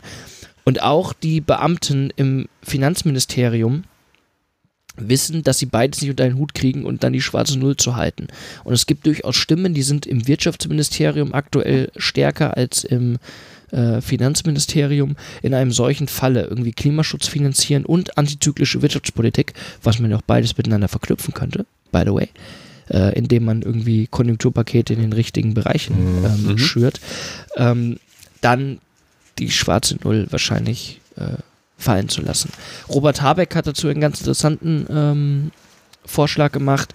Der will die Schuldenbremse nicht abschaffen, aber zumindest insoweit modifizieren, als dass eben in Konjunktureinbrüchen ein Spielraum von, ich weiß nicht, einem mittleren zweistelligen Milliardenbetrag, glaube ich, irgendwie gemacht werden kann. Die grüne Null. Nee, nee, die grüne Null ist was anderes. Die grüne Null äh, wär, würde nämlich bedeuten, dass wir ins Grundgesetz schreiben, dass wir nicht mehr Ressourcen ausbeuten dürfen, als wir möchten. Das war nicht so ernst gemeint, das war ja der Titel für ihn. Achso, ja. Nee, aber das Konzept der grünen Null habe ich tatsächlich in den letzten Wochen auch gehört, dass man eine grüne Null ins Grundgesetz schreiben möchte, die dann bedeutet, dass Ja, ja. wir nur eine Erde äh, ausbeuten dürfen im Jahr. Ähm, aber ähm, tatsächlich glaube ich, dass dieses Konstrukt der Schuldenbremse gerade von unterschiedlichen Seiten angegriffen wird und ich glaube, dass die eine wirksame Klimapolitik nicht darum herumkommen wird. Und Mhm. ich glaube, ehrlich gesagt, dass der Zeitgeist in diese Richtung gar nicht so schlecht steht. So, und jetzt lohnt es sich in dieses Papier zu gucken. Hier steht nämlich auch dazu was drin. Ähm, hier steht nämlich, der Bund wird zukünftig Green, Sust Green Sustainability Bonds im Kontext der Sustainability Finance Strategie emittieren und somit die Entwicklung nachhaltiger Finanzmärkte unterstützen. Ähm, dieser Satz ist eigentlich komplett unverständlich. Ich ist weiß, ich weiß nicht, was diese Finance-Strategie ist, muss ich ehrlich zugeben. Ähm, ja, wahrscheinlich das, was das Land Hessen noch auch gerade macht. Also Ja. in, in grüne ähm, äh, Anleihen, in grüne, grüne Technologie. Nee, das ist Papiere. was anderes, weil das Land Hessen emittiert keine Bonds.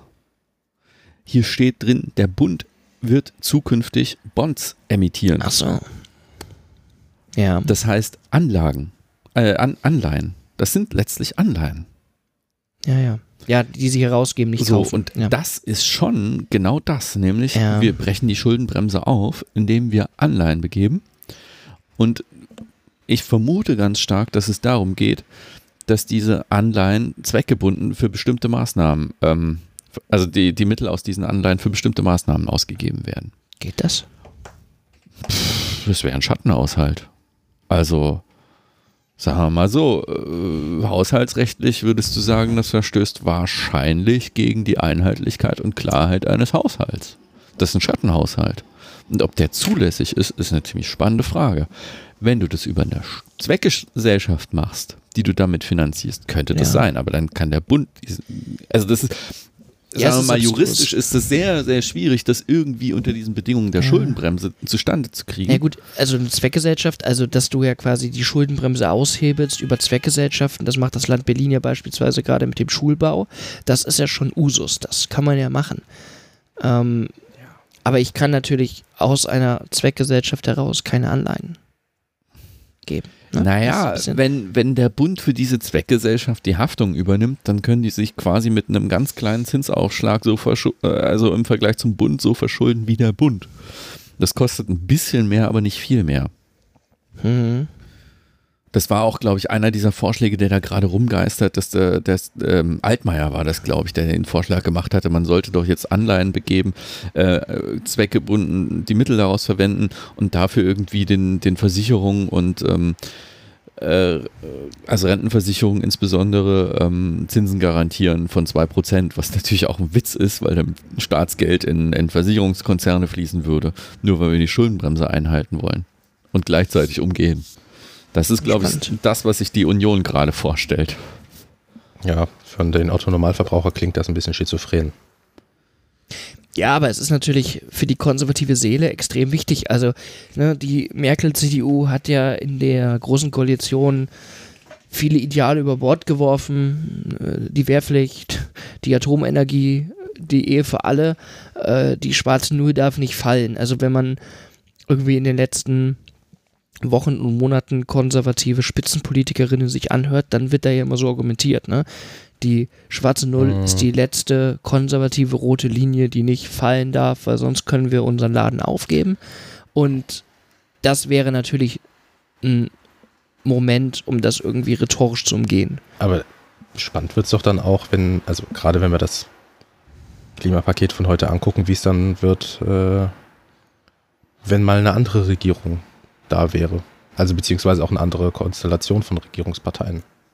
Eine Regierung jenseits der CDU, geht das in Deutschland überhaupt? Es, muss, es müsste ja noch nicht mal das jenseits sein. verfassungsmäßig äh, überhaupt zulässig, dass die CDU nicht regiert? Naja, es wird ja auf absehbare Zeit eine Post-Merkel-Ära geben. Ach so. Also, das ist, das ist auch, ne, also hört euch, wenn ihr es noch nicht getan habt, dieses Interview, was ich mit Kai Alka Wolf geführt habe, an, da spielt das genau eine Rolle, warum diese Schuldenbremse jetzt auch unter Druck gerät. Aber das drückt sich hier schon aus. Den dämmert auch so langsam, genau das, was, was, du, was du beschrieben hast, Mhm.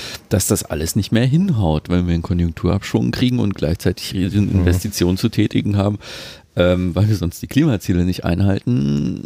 Hm. Ehrlich gesagt riecht das nach Schwarz-Grün. Das ist ähm, was, was die Grünen sofort mitmachen würden. Bin ich mir sicher. Das passt in deren aktuelle Konsumption voll rein. Ja, ja, klar. Wir nehmen quasi Schulden raus und wenden die nur für Klimaschutzmaßnahmen auf. Also Hartz IV wird deshalb bitte schön nicht abgeschafft und dass, dass, dass einer verrückt wird. Nein, nein, also arme Leute sollen davon bloß nichts haben und Bildung. Ähm, nee, nee, aber äh, also den Planeten müssen wir schon retten. Ja, ja. Sonst, sonst kriegen wir hier ja Kommunismus. Weil wenn der Planet tot ist, dann haben wir Kommunismus.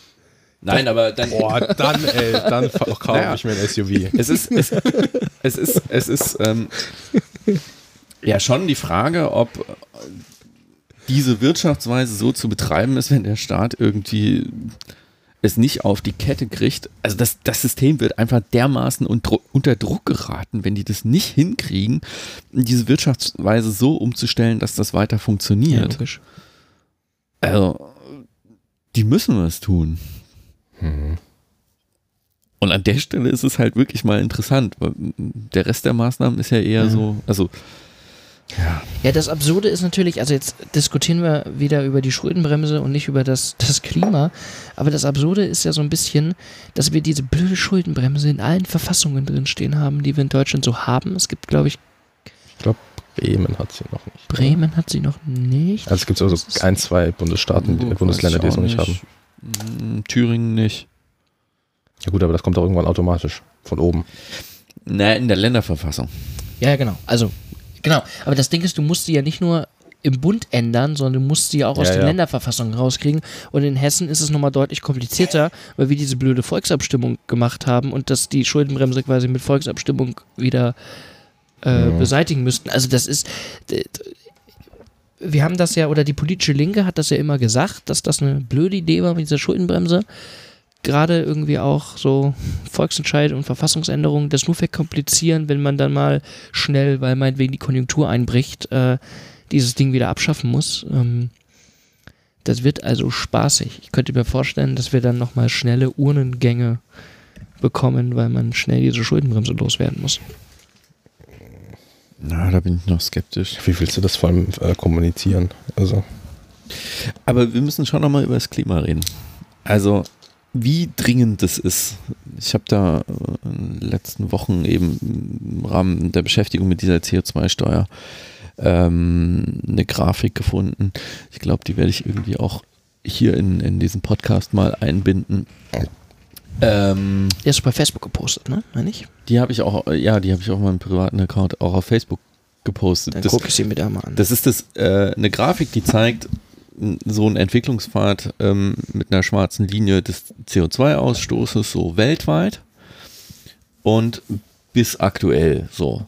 Und dann sagt, okay, um dieses 1,5 Grad Ziel zu erreichen, haben wir noch eine bestimmte Menge CO2, die wir ausstoßen dürfen. Und hätten wir damit früher angefangen, da gibt es dann hier so blaue Linien, dann hätten wir das relativ also mit relativ moderaten Minderungen pro Jahr, ne, die flachste Linie ist da 4% CO2-Reduktion pro Jahr, hätte gereicht, um, um das Ziel zu erreichen. Da hätten wir über 2000, also über 2100 hinaus noch CO2 emittieren dürfen. Ähm, jetzt sind wir in der Situation, wir haben noch neun Jahre. Dann können wir weitermachen wie bisher. Bitte schön den CO2-Ausstoß nicht weiter steigen, obwohl der in den letzten Jahren relativ konstant gestiegen ist. Und dann müssten wir sofort auf Null gehen. Und dann ist, sonst ist dieses Budget aufgebraucht. Mhm. Ähm, das ist die Lage. Ja. Und ähm, Das ist ehrlich gesagt vollkommen unrealistisch. das ist unrealistisch. Das ist aber ein völkerrechtlich bindender Vertrag, möglichst dieses 1,5 Grad Ziel Ja. zu erreichen. Ja. Ich, Und es ist nicht nur, nicht nur irgendwie spaßiger Vertrag, den man vielleicht auch brechen kann. Das ist halt äh, so das Ziel, wo man sagt, naja, da wissen wir zwar auch nicht so genau, was passiert, aber möglicherweise bleibt das Klima dann einigermaßen stabil und bleiben die Folgen dieses Klimawandels einigermaßen beherrschbar. Vielleicht können wir noch auf 2 Grad, aber das ist schon ja, ja. fast gegen die Wand gefahren. Das Ding ist aber, also ich habe das ja schon öfters gesagt und ich, also ich finde das toll, dass aktuell so viele, ja, Millionen Menschen auf die Straße gehen, um irgendwie f- was gegen den Klimawandel zu tun. Finde das auch total wichtig, weil natürlich müssen wir unsere äh, Lebensweise sozial, ökologisch umstellen, ähm, damit äh, eben der CO2-Anstieg und der Klimawandel nicht noch schlimmer wird. Ich glaube aber ehrlich gesagt, dass das 1,5 Grad Ziel nicht mehr haltbar ist. Ich halte das für unrealistisch. Ich bin mir auch aktuell nicht so sicher, ob wir ein 2 Grad Ziel schaffen. Das heißt, wir sollten nicht, also nicht in dem Tempo, in dem die politischen Diskussionen in diesem Land aktuell laufen. Wir sollten also, glaube ich, mal uns mal Gedanken machen, ähm, was also wie man denn umgeht mit dem Klimawandel, wenn er denn. Also das ist, glaube ich, von draußen das Geräusch. Ne? Ja, ja. Also ich glaube, ich glaube, wir sollten müssen Strategien entwickeln, was das eigentlich bedeutet, wenn jetzt der Meeresspiegel steigt. Okay. Wenn wir plötzlich äh, 80 Millionen Menschen nochmal sich auf die Flucht machen, äh, so, weil ihre Lebensgrundlagen zerstört werden. Wenn irgendwie die Dürreperioden in Mitteleuropa zunehmen. Also ich glaube, wir müssen aktuell auch dahin gehen, für diesen Fall Maßnahmen zu entwerfen. Hm. Also Katastrophenschutz, etc. Ähm, Naja, gar nicht unbedingt. Nee, Also nee. Katastrophenschutz ist ja tatsächlich auch nur eine Sache, die irgendwie äh, kurzfristig zeitlich begrenzt irgendwie aktiv wird. Mhm. Aber wenn wir sich das Klima, unsere Lebensbedingungen jetzt einfach verändern, dann müssen wir jetzt uns Gedanken darüber machen, wie wir das auffangen. Ja, Und das ist, das ist alles schön, aber okay, also diese Grafik gibt es auch fürs 2-Grad-Ziel und da sind die Kurven deutlich, also das heißt deutlich flacher, da können wir noch 10 Jahre weitermachen und dann müssen wir jedes Jahr um 9% CO2-Ausstoß reduzieren. Bitteschön, keine Steigerung. Vorher, keine ja. Steigerung, nichts, weltweit. Ja. Ähm, das ist das Szenario, wo zum Beispiel 99% aller Korallen absterben werden. Hm. Das ist äh, aber auch ein Szenario, wo niemand mehr weiß, was dann eigentlich passiert. Das weiß sowieso schon niemand. Aber dann haben wir halt diese, diese verdammten Kipppunkte. Also es Mhm. gibt dann einfach ne, Permafrostböden in Sibirien, die tauen auf Mhm. und da wird halt eine Unmenge an Methan freigesetzt werden. Und das wird die Atmosphäre weiter anheizen.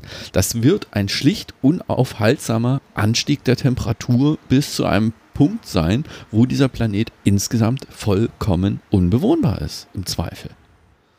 Also, das geht auch nicht mehr um, um Klimaanpassung, die müssen wir sowieso betreiben. Also, diese warmen Sommer, die wir jetzt hatten, werden möglicherweise relativ normal werden, kann so genau auch niemand sagen. Es wird möglicherweise wärmer werden. Ähm, das stellt sich, äh, stellen sich ganz massiv Versorgungsfragen, also wie viel Lebensmittel kriegen wir auf dem Mhm. Planeten überhaupt noch reduziert, welche äh, Bereiche auf der Erde sind überhaupt noch bewohnbar, weil ne, wir haben heute schon Bereiche, wo du praktisch im Sommer nicht mehr rausgehen kannst, weil du sonst tot umfällst. Also äh, ne, Ja. in Indien sind irgendwie bei einer Hitzewelle mal ein paar tausend Leute gestorben. Ja. Ähm, das, also das ist nicht, nicht mehr mit äh, Katastrophenschutz zu, zu handeln. Ist es einfach. Nein, nicht. auf gar keinen Fall. Also und, und auch nicht mit Klimaanpassungsmaßnahmen.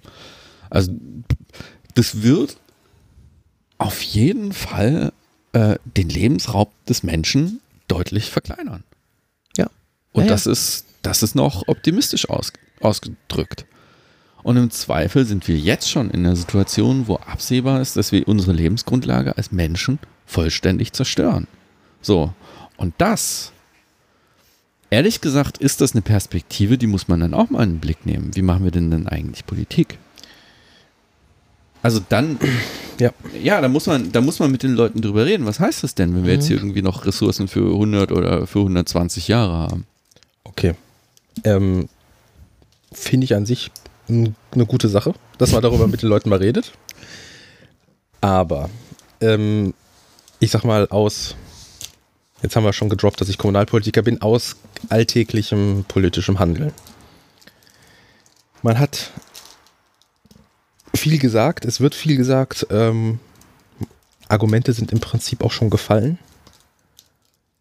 Wie schafft man es jetzt, und das ist doch eigentlich die relevante Frage, dass sich auch was verändert? Ja. Also, ne, wie gesagt, wir können jetzt Predigten halten darüber, was jetzt alles Böses passieren wird. Entschuldigung, jetzt nichts gegen dich. Nee, nee, nee, das war Ähm, jetzt keine Predigt. Ähm, eigentlich nur eine Lagebeschreibung. ja, das ist vollkommen. Ja, alles gut.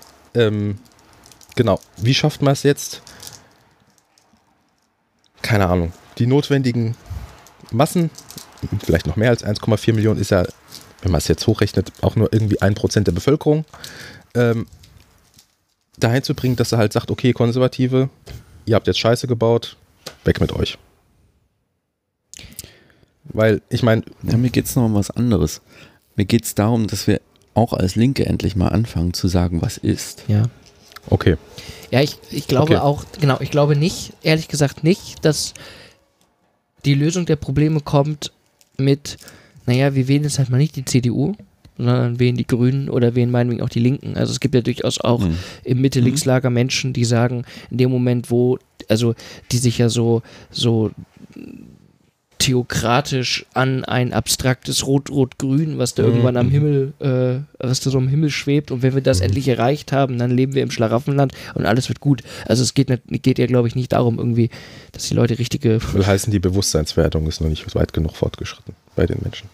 Genau, es geht darum, konkrete Politik zu machen ne? und nicht irgendwie zu sagen, also wenn die Konservativen, wenn die CDU begreift, dass äh, wir äh, am Arsch sind und von heute auf morgen eine andere äh, sozialökologische Politik macht, dann ist das doch gut. Also dann haben wir doch das erreicht, was wir wollen, oder nicht?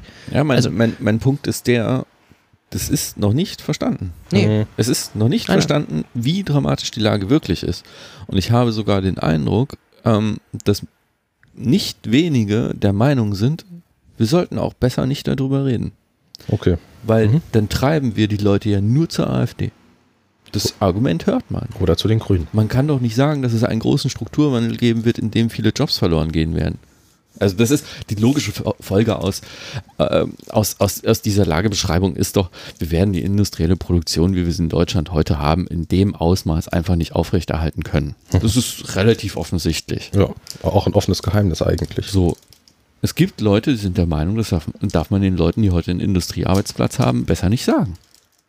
Und ich halte das ehrlich gesagt für Quatsch. Ich glaube, und deshalb auch diese Frage vorhin so, wie sehen das eigentlich Leute so auf dem Vorfeld Mhm. und wie sehen das Leute, die auf die IAA gehen? Mhm. Ich glaube, diese Leute begreifen das auch. Aber an der Stelle muss man dann, glaube ich, ähm, also von, vom Inhalt vollkommen richtig, aber methodisch anders vorgehen. Also was wir im, zum Beispiel auch Mhm. im Bereich Braunkohle und so weiter haben, da werden im Prinzip Fakten geschaffen, ohne Alternativen aufzuzeigen. Und man müsste im Prinzip Alternativen aufzeigen, bevor man Fakten schafft. Also wir haben jetzt nicht mehr so viele Jahre, um den Leuten das zu kommunizieren, das ist mir schon bewusst. Aber einen gewissen Vorlauf zu haben, um zu sagen, wenn ihr jetzt nicht mehr ähm, den klimaschädlichen Arbeitsplatz XY habt, werden wir dafür sorgen, dass ihr den weniger klimaschädlichen oder vielleicht sogar klimafreundlichen Arbeitsplatz Z haben werdet. Ja, aber den, also, äh, wobei das Argument, also wir, natürlich wollen wir irgendwie eine, eine Konversion von ähm, Arbeitsplätzen im klimaschädlichen Bereich. Wir werden die aber nicht alle konversieren können. Also ich würde hingehen und würde sagen, hey, Das läuft in, in den Dienstleistungssektor über. ja, aber man kann auch sagen, so Leute, Arbeitszeitverkürzung, wir arbeiten einfach alle weniger. Radikale Arbeitszeitverkürzung. Genau, aber da musst du noch an einen ganz anderen Hebel ähm, drehen, nämlich an unserem verfluchten Arbeitsfetisch. Nee, wir müssen an Verteilungsfragen ran. Ja. Weil es, es, gibt, es gibt einfach genug Bruttosozialprodukt, dass ja mal die Mittelschicht in diesem Land äh, relativ gut weiterleben kann, ohne sich dramatisch einschränken zu müssen. Klar, der Urlaub in den Philippinen fällt vielleicht mal flach, aber den machen die eh nur zweimal im Leben. So. Ja, Das- machst du halt nur noch einmal im Leben, ist jetzt auch nicht so schlimm.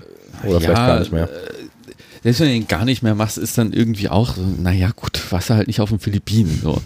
Ähm, aber Was, was im schönen Nürnberg.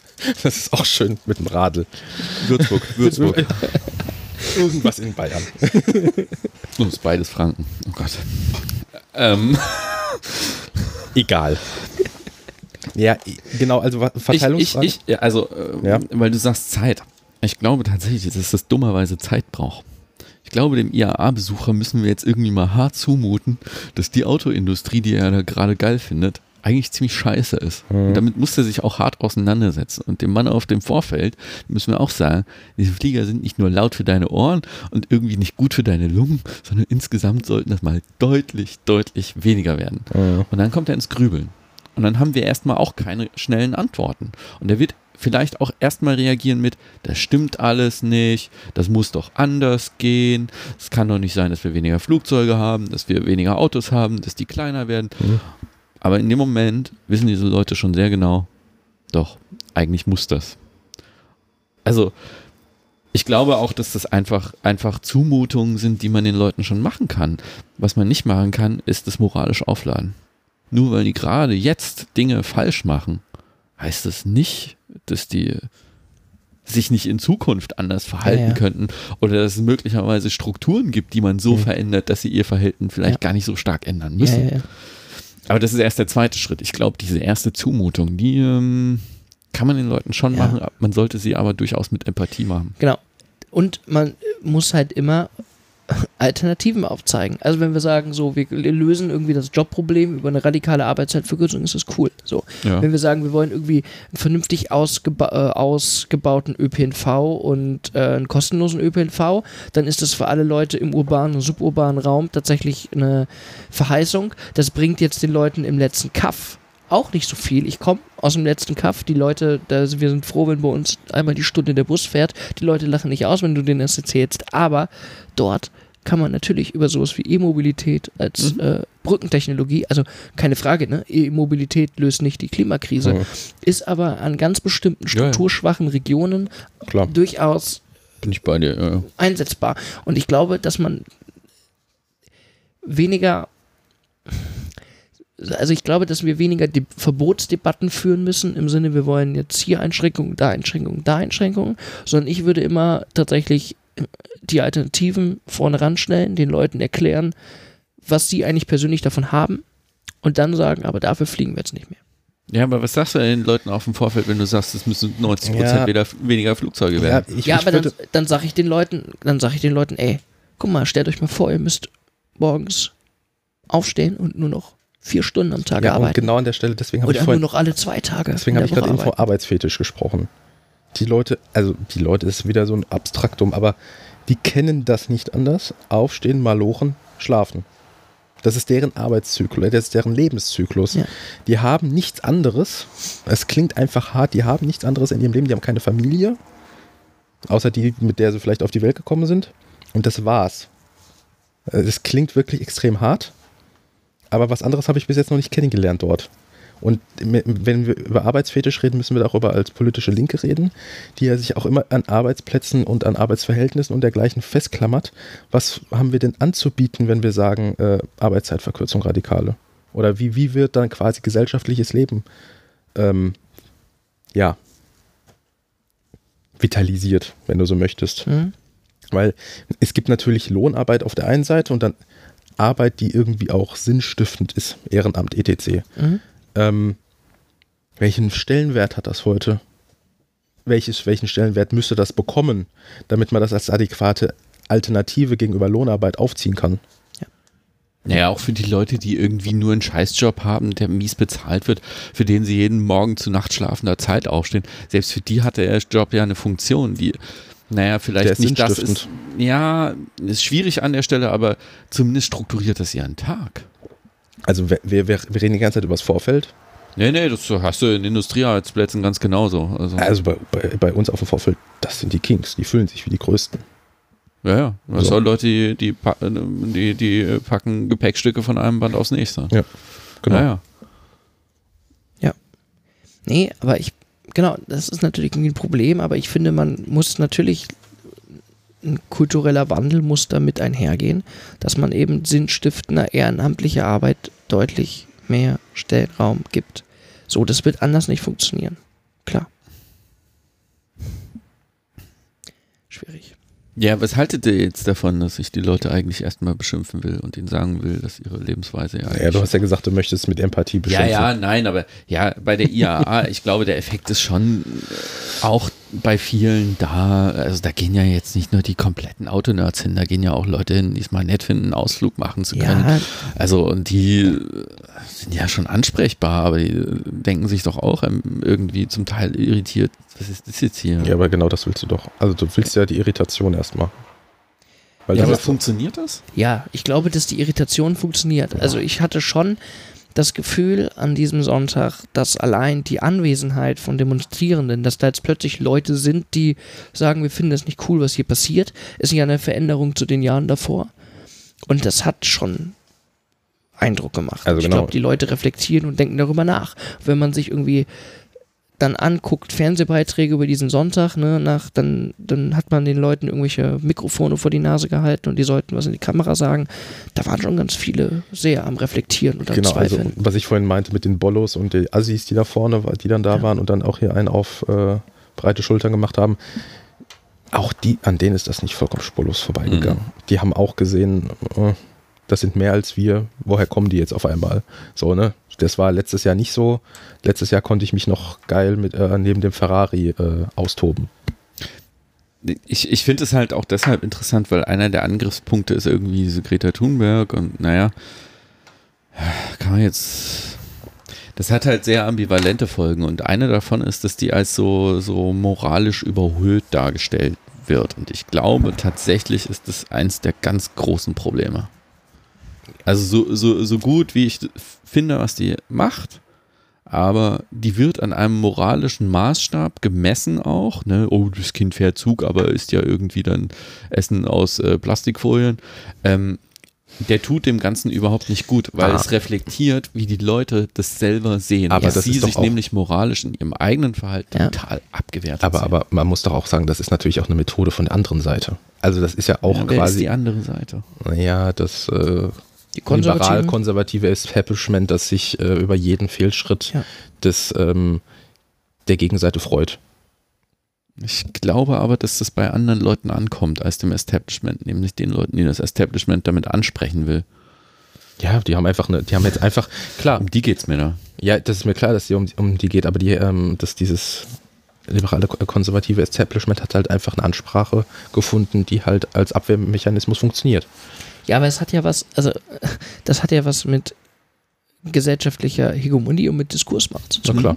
So. Und eigentlich muss doch unser Ziel sein, die zu durchbrechen. Und ich finde eigentlich, der erste Ansatz ist ja schon mal, und da sind wir uns ja nicht auch weitgehend einig, zu sagen, dass die Klimafrage eben keine moralische Fra- Frage ist. Ne, Es geht nicht darum zu sagen, ich esse jetzt kein Fleisch mehr Genau. und bin deswegen der bessere Mensch oder ich verzichte auf mein Auto und bin deswegen der bessere Mensch, sondern es gibt kein richtiges Leben im Falschen, das Ja. ist schon Adorno.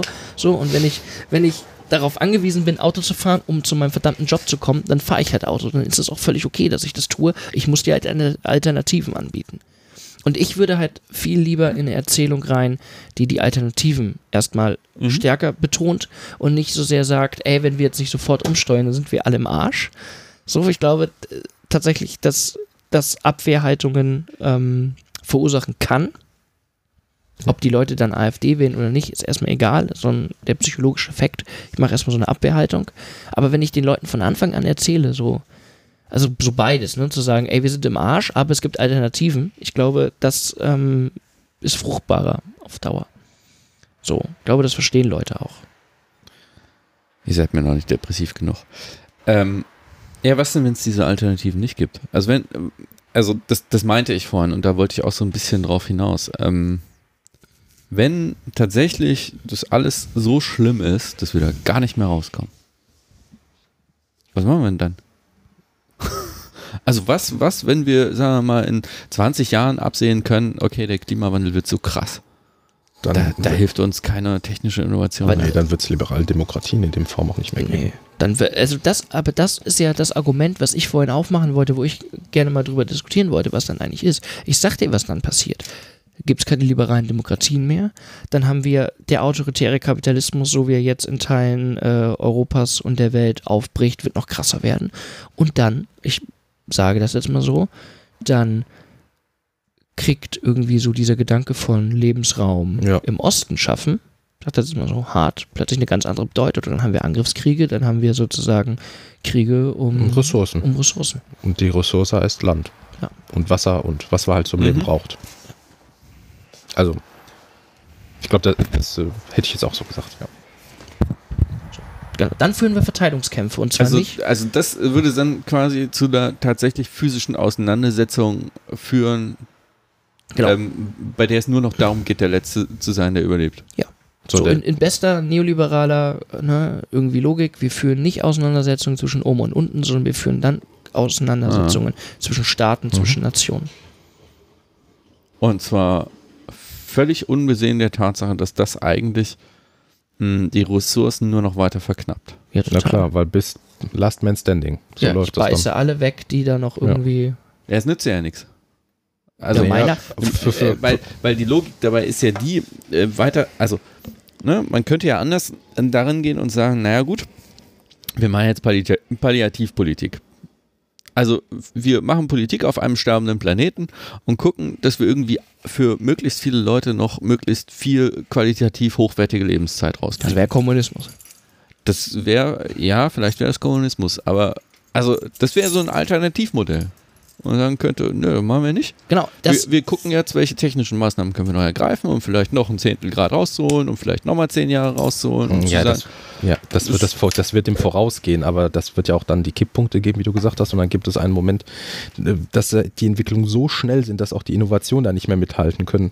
ja, also, aber, ich, aber ich glaube nicht, dass es dem automatisch vorausgehen wird. Also ich glaube sozusagen ein kooperatives Modell, wo sich die Menschheit als solche versucht am Leben zu erhalten, kriegst du doch unter kapitalistischen Vorzeichen nicht hin. Also kriegst du in einem System der Konkurrenz nicht hin. Weil was, was merken wir denn irgendwie, wenn es eng wird, wenn wir das Gefühl haben, dass wir Ressourcenkämpfe führen? Kann man ja auch innerhalb eines Landes irgendwie so feststellen, im Moment, wo wir das Gefühl haben, wir führen ja Kämpfe um ähm, begrenzte Ressourcen und es gibt irgendwie Menschen, die hängen an diesen Ressourcen dran, obwohl sie das eigentlich in unseren Augen nicht sollen. Ob das jetzt Geflüchtete sind oder Arbeitslose, ist ja mal egal. In dem Moment fangen wir doch an, auf diese Menschen zu treten. So. Und ich bin mir ziemlich sicher, dass das. Das ist ein dystopischer Roman, den wir hier gerade irgendwie so äh, schreiben. Aber ich bin mir relativ sicher, dass das in einem solchen Fall äh, eben zu Verteilungskriegen führt. Ja. So. Außer morgen kommt die Weltrevolution, wir haben der, Kommunismus. der, Witz, der Witz ist, im Moment ist der größte Emittent als Staat gesehen an CO2 China. Mhm. Das passiert vor allen Dingen deshalb, ähm, weil sie für den Rest der Welt produzieren Mhm. und es ist ein autoritäres Regime. Korrekt. Ähm, das sind Faktoren, die in gewisser Weise dafür sprechen, dass die zumindest in der Lage wären, relativ schnell einen relativ großen Beitrag zu leisten, das Problem kleiner zu machen. Ob es das löst, ist noch eine ganz andere Frage. Nicht, weil ich sage, die sind irgendwie ähm, so altruistisch und sagen, pff, wir müssen jetzt die Welt retten, Mhm. aber im Zweifel müssen die ihr Regime retten und dazu gehört halt, ähm, dass auch der Klimawandel bei ihnen irgendwann ankommt. Gut, aber die Frage ist, was, wie sich denn der Klimawandel, also ne, rebellieren die Menschen gegen ihr Regime, gegen ihre Wirtschaftsweise, gegen irgendwie die Herrschaftsstrukturen, die sie in ihren Staaten vorfinden, oder richtet sich die Aggression gegen andere Staatengebilde, Mhm. gegen andere Menschen? Und ich sehe ehrlich gesagt, also wenn man sich jetzt mal empirisch die Menschheitsgeschichte anguckt, unter kapitalistischen Vorzeichen, dann äh, würde ich sagen, ist das Bild eher ein anderes. Mhm. Also sowohl irgendwie im, der Imperialismus hat sich immer nach außen gerichtet, äh, als auch irgendwie der Faschismus in seinen unterschiedlichen Spielarten, als auch irgendwie der Neoliberalismus ist immer sozusagen eine, eine Idee, wo sich ähm, Verteilungsungerechtigkeit ähm, gegen andere Menschen richtet und irgendwie nicht gegen das herrschende System. Also wenn ich das jetzt äh, zynisch erweitern würde, äh, müsste man jetzt sagen, ähm, Peking sollte jetzt äh, die Hongkonger ähm, Demonstrierenden bloß niederschlagen, damit das also System autoritär auch weiterhin bleibt, damit das äh, ihr Beitrag für das Klima. Nee. Nee? Ähm, es gibt eine andere Beobachtung, nämlich dass die deutsche Autoindustrie gerade massiv ähm, sieht, dass sie in Elektromobilität investieren muss. das liegt nicht daran, dass irgendwie in Europa die ähm, Schadstoff- oder die CO2-Emissionen bei den Fahrzeugen so radikal gesenkt werden müssen. China sagt, Wegen den Innenstädten. sie müssen ganz schnell die Emissionen senken Ja. und dabei auf Elektromobilität se setzt. Ähm, die zwingen gerade die Automobilindustrie auch in Deutschland, weil das eben einer ihrer größten Absatzmärkte wird, dazu massiv umzusteuern. Hm. Äh, das ist ein ganz kleiner Ausschnitt, aber es ist ein interessanter äh, Fakt. Ja, es ist eine, also genau, es ist natürlich eine interessante These, weil wenn man die verallgemeinert, das Argument dahinter äh, natürlich irgendwie ist, dass autoritäre, äh, autoritäre Staaten einfacher umsteuern können, weil man einfach sagen kann, wir machen ab heute klimafreundliche Mobilität und dann machen wir die. Weil es keine gesellschaftlichen Aushandlungsprozesse ähm, Prozesse Ja, die gibt. gibt es ja, gibt's ja auch. Also so ist ja nicht. Also meine Vorstellung von autoritären Staaten ist ja nicht, dass die irgendwie alles kurz und klein schlagen, was nach Widerstand aussieht. Das tun sie auch. Aber das ist ein Maß, also dass sie nur stabil sein können, wenn es ein Maß an Aushandlung gibt, was ihr Regime nicht gefährdet, Mhm. aber gleichzeitig den Notwendigkeiten fürs Ganze Ja, berücksichtigt. interessant. Ich, genau, aber Also Zustimmung gepanzert mit Zwang. Ja, ja, ja, ja. Das trifft auf das chinesische System auch zu, würde ich sagen. Die Frage ist aber halt nur, ob man das empirisch so verallgemeinern kann. Also ich Ja. Ja, ja. würde halt sagen, so, ne, das ist eine sehr politikwissenschaftliche Debatte, die wir heute jetzt schon wieder führen. Aber ähm, ich würde halt sagen, dass die empirische Realität halt doch eher eine andere ist. Ja, und was heißt das vor allem jetzt für die Gesellschaft hier? Naja, dass Schöcke Bundeskanzler wird und äh, ähm, Erika Steinbach vielleicht ihren größten Traum wieder erfüllt bekommt. Ja, also ne, entweder, Also- also, man könnte jetzt auch sagen, das, was wir jetzt in den letzten, keine Ahnung, fünf Minuten gesagt haben, spricht gegen die Art und Weise, wie wir die letzten, keine Ahnung, 70 Jahre äh, hier uns politisch äh, organisiert haben. Und das ist doch eigentlich, also entweder sagt man dann, wir müssen uns auch umbauen. Oh, das, äh, oh, da, da- da hast du mich missverstanden. Ich habe jetzt nicht autoritären Regimen das Wort geredet, überhaupt nicht. Das, äh, das war jetzt kühle Empirie. Okay. Ähm, nein, nein, nein, nein, nein. Ähm, ich, ich glaube schon, dass man durchaus was damit erreichen kann und das habe ich, glaube ich, auch ziemlich deutlich gemacht, eben die Vernunft der Leute und zwar der Leute, die viele auch für unvernünftig halten, dass man die sehr wohl nutzen kann, um hier was zu verändern. Und das ist halt dieses große Thema Aufklärung letztlich. Gut, dass wir nochmal drüber gesprochen haben. Ja, ja, Ja, also allerdings. das, ne, dazu äh, 1,4 Millionen Menschen waren heute auf der Straße. Du hast vorher gesagt, das ist so Ein Prozent. ein Prozent, aber wann waren denn das letzte Mal in Deutschland an einem Tag 1,4 Millionen Menschen für eine Sache? Und also Ich will das auch nicht kleinreden. das ist und halt breite Schichten. Also ich glaube, ja, keine Ahnung. Also wenn man wenn man an so ein Positivszenario denkt, aber auch das haben wir eigentlich vorhin schon mal gesagt, ne, dann müsste jetzt eigentlich Diskursmacht kippen und Ja. wenn wir ehrlich sind, das passiert ja eigentlich auch schon. Selbst die CSU ist gerade grün. Die einzigen, die noch kein Klimakonzept haben, ist die AfD. Die kriegt das bis nach wie vor nicht auf die äh, Kette, sondern hat so eine Anti-Haltung. Also ich habe heute wieder Facebook-Kommentare gelesen, die sind schon teils sehr heftig. Und Naja, die hängen halt an anderen Technologien. Also die sagen halt Atomkraft. Ja, naja, gut, aber was denn die AfD gerade im Diskurs macht, sind doch zwei Dinge. Zum einen, wie Stefan das ja gesagt hat, zu versuchen, Greta Thunberg moralisch zu delegitimieren. Das tut ja nicht nur die AfD. Und auf der anderen Seite eben den Klimawandel leugnen, wo man sich irgendwie so fragt, also wenn der Klimawandel, wenn es den nicht gibt, Ja. ist doch auch egal, ob Greta Thunberg jetzt irgendwie Aber- plastikverpacktes Essen isst oder Also nicht. ne? Aber Ich glaube, wir sind uns einig, dass wir jetzt auch nicht von der AfD sowas erwarten müssen. Ich glaube, die halten das auf Dauer zumindest nicht mehr durch zu sagen, den Klimawandel gibt es nicht und der ist nicht menschengemacht. Das ist, glaube ich, ein Argument, was sie noch so ein paar Jahre durchhalten können. Exakt. Aber irgendwann glaubt aber, ihnen das einfach aber was ist denn? mehr. Ich habe das gerade eben so ironisch gesagt, ne? mit Höcke wird Bundeskanzler und Erika Steinbach kriegt ihre, äh, ihre heimlichen Träume erfüllt. Was ist denn, wenn die Antwort der AfD darauf genau ist, auf den Klimawandel, Expansionspolitik, so Kampf um Ressourcen aufnehmen? Also Ja, gut, aber wann waren denn mal 1,4 Millionen Leute auf der Straße? Also ich glaube, Ja. die sind eine Minderheit und die bleiben auch eine Minderheit. Also der Trend ist ja gerade nicht, dass immer mehr Leute sagen, wir scheißen drauf. Das Gegenteil ist ja der Fall. Die Leute, die das sagen, werden immer weiter verunsichert. Mhm. Ja. So. Jetzt seid ihr mir depressiv genug.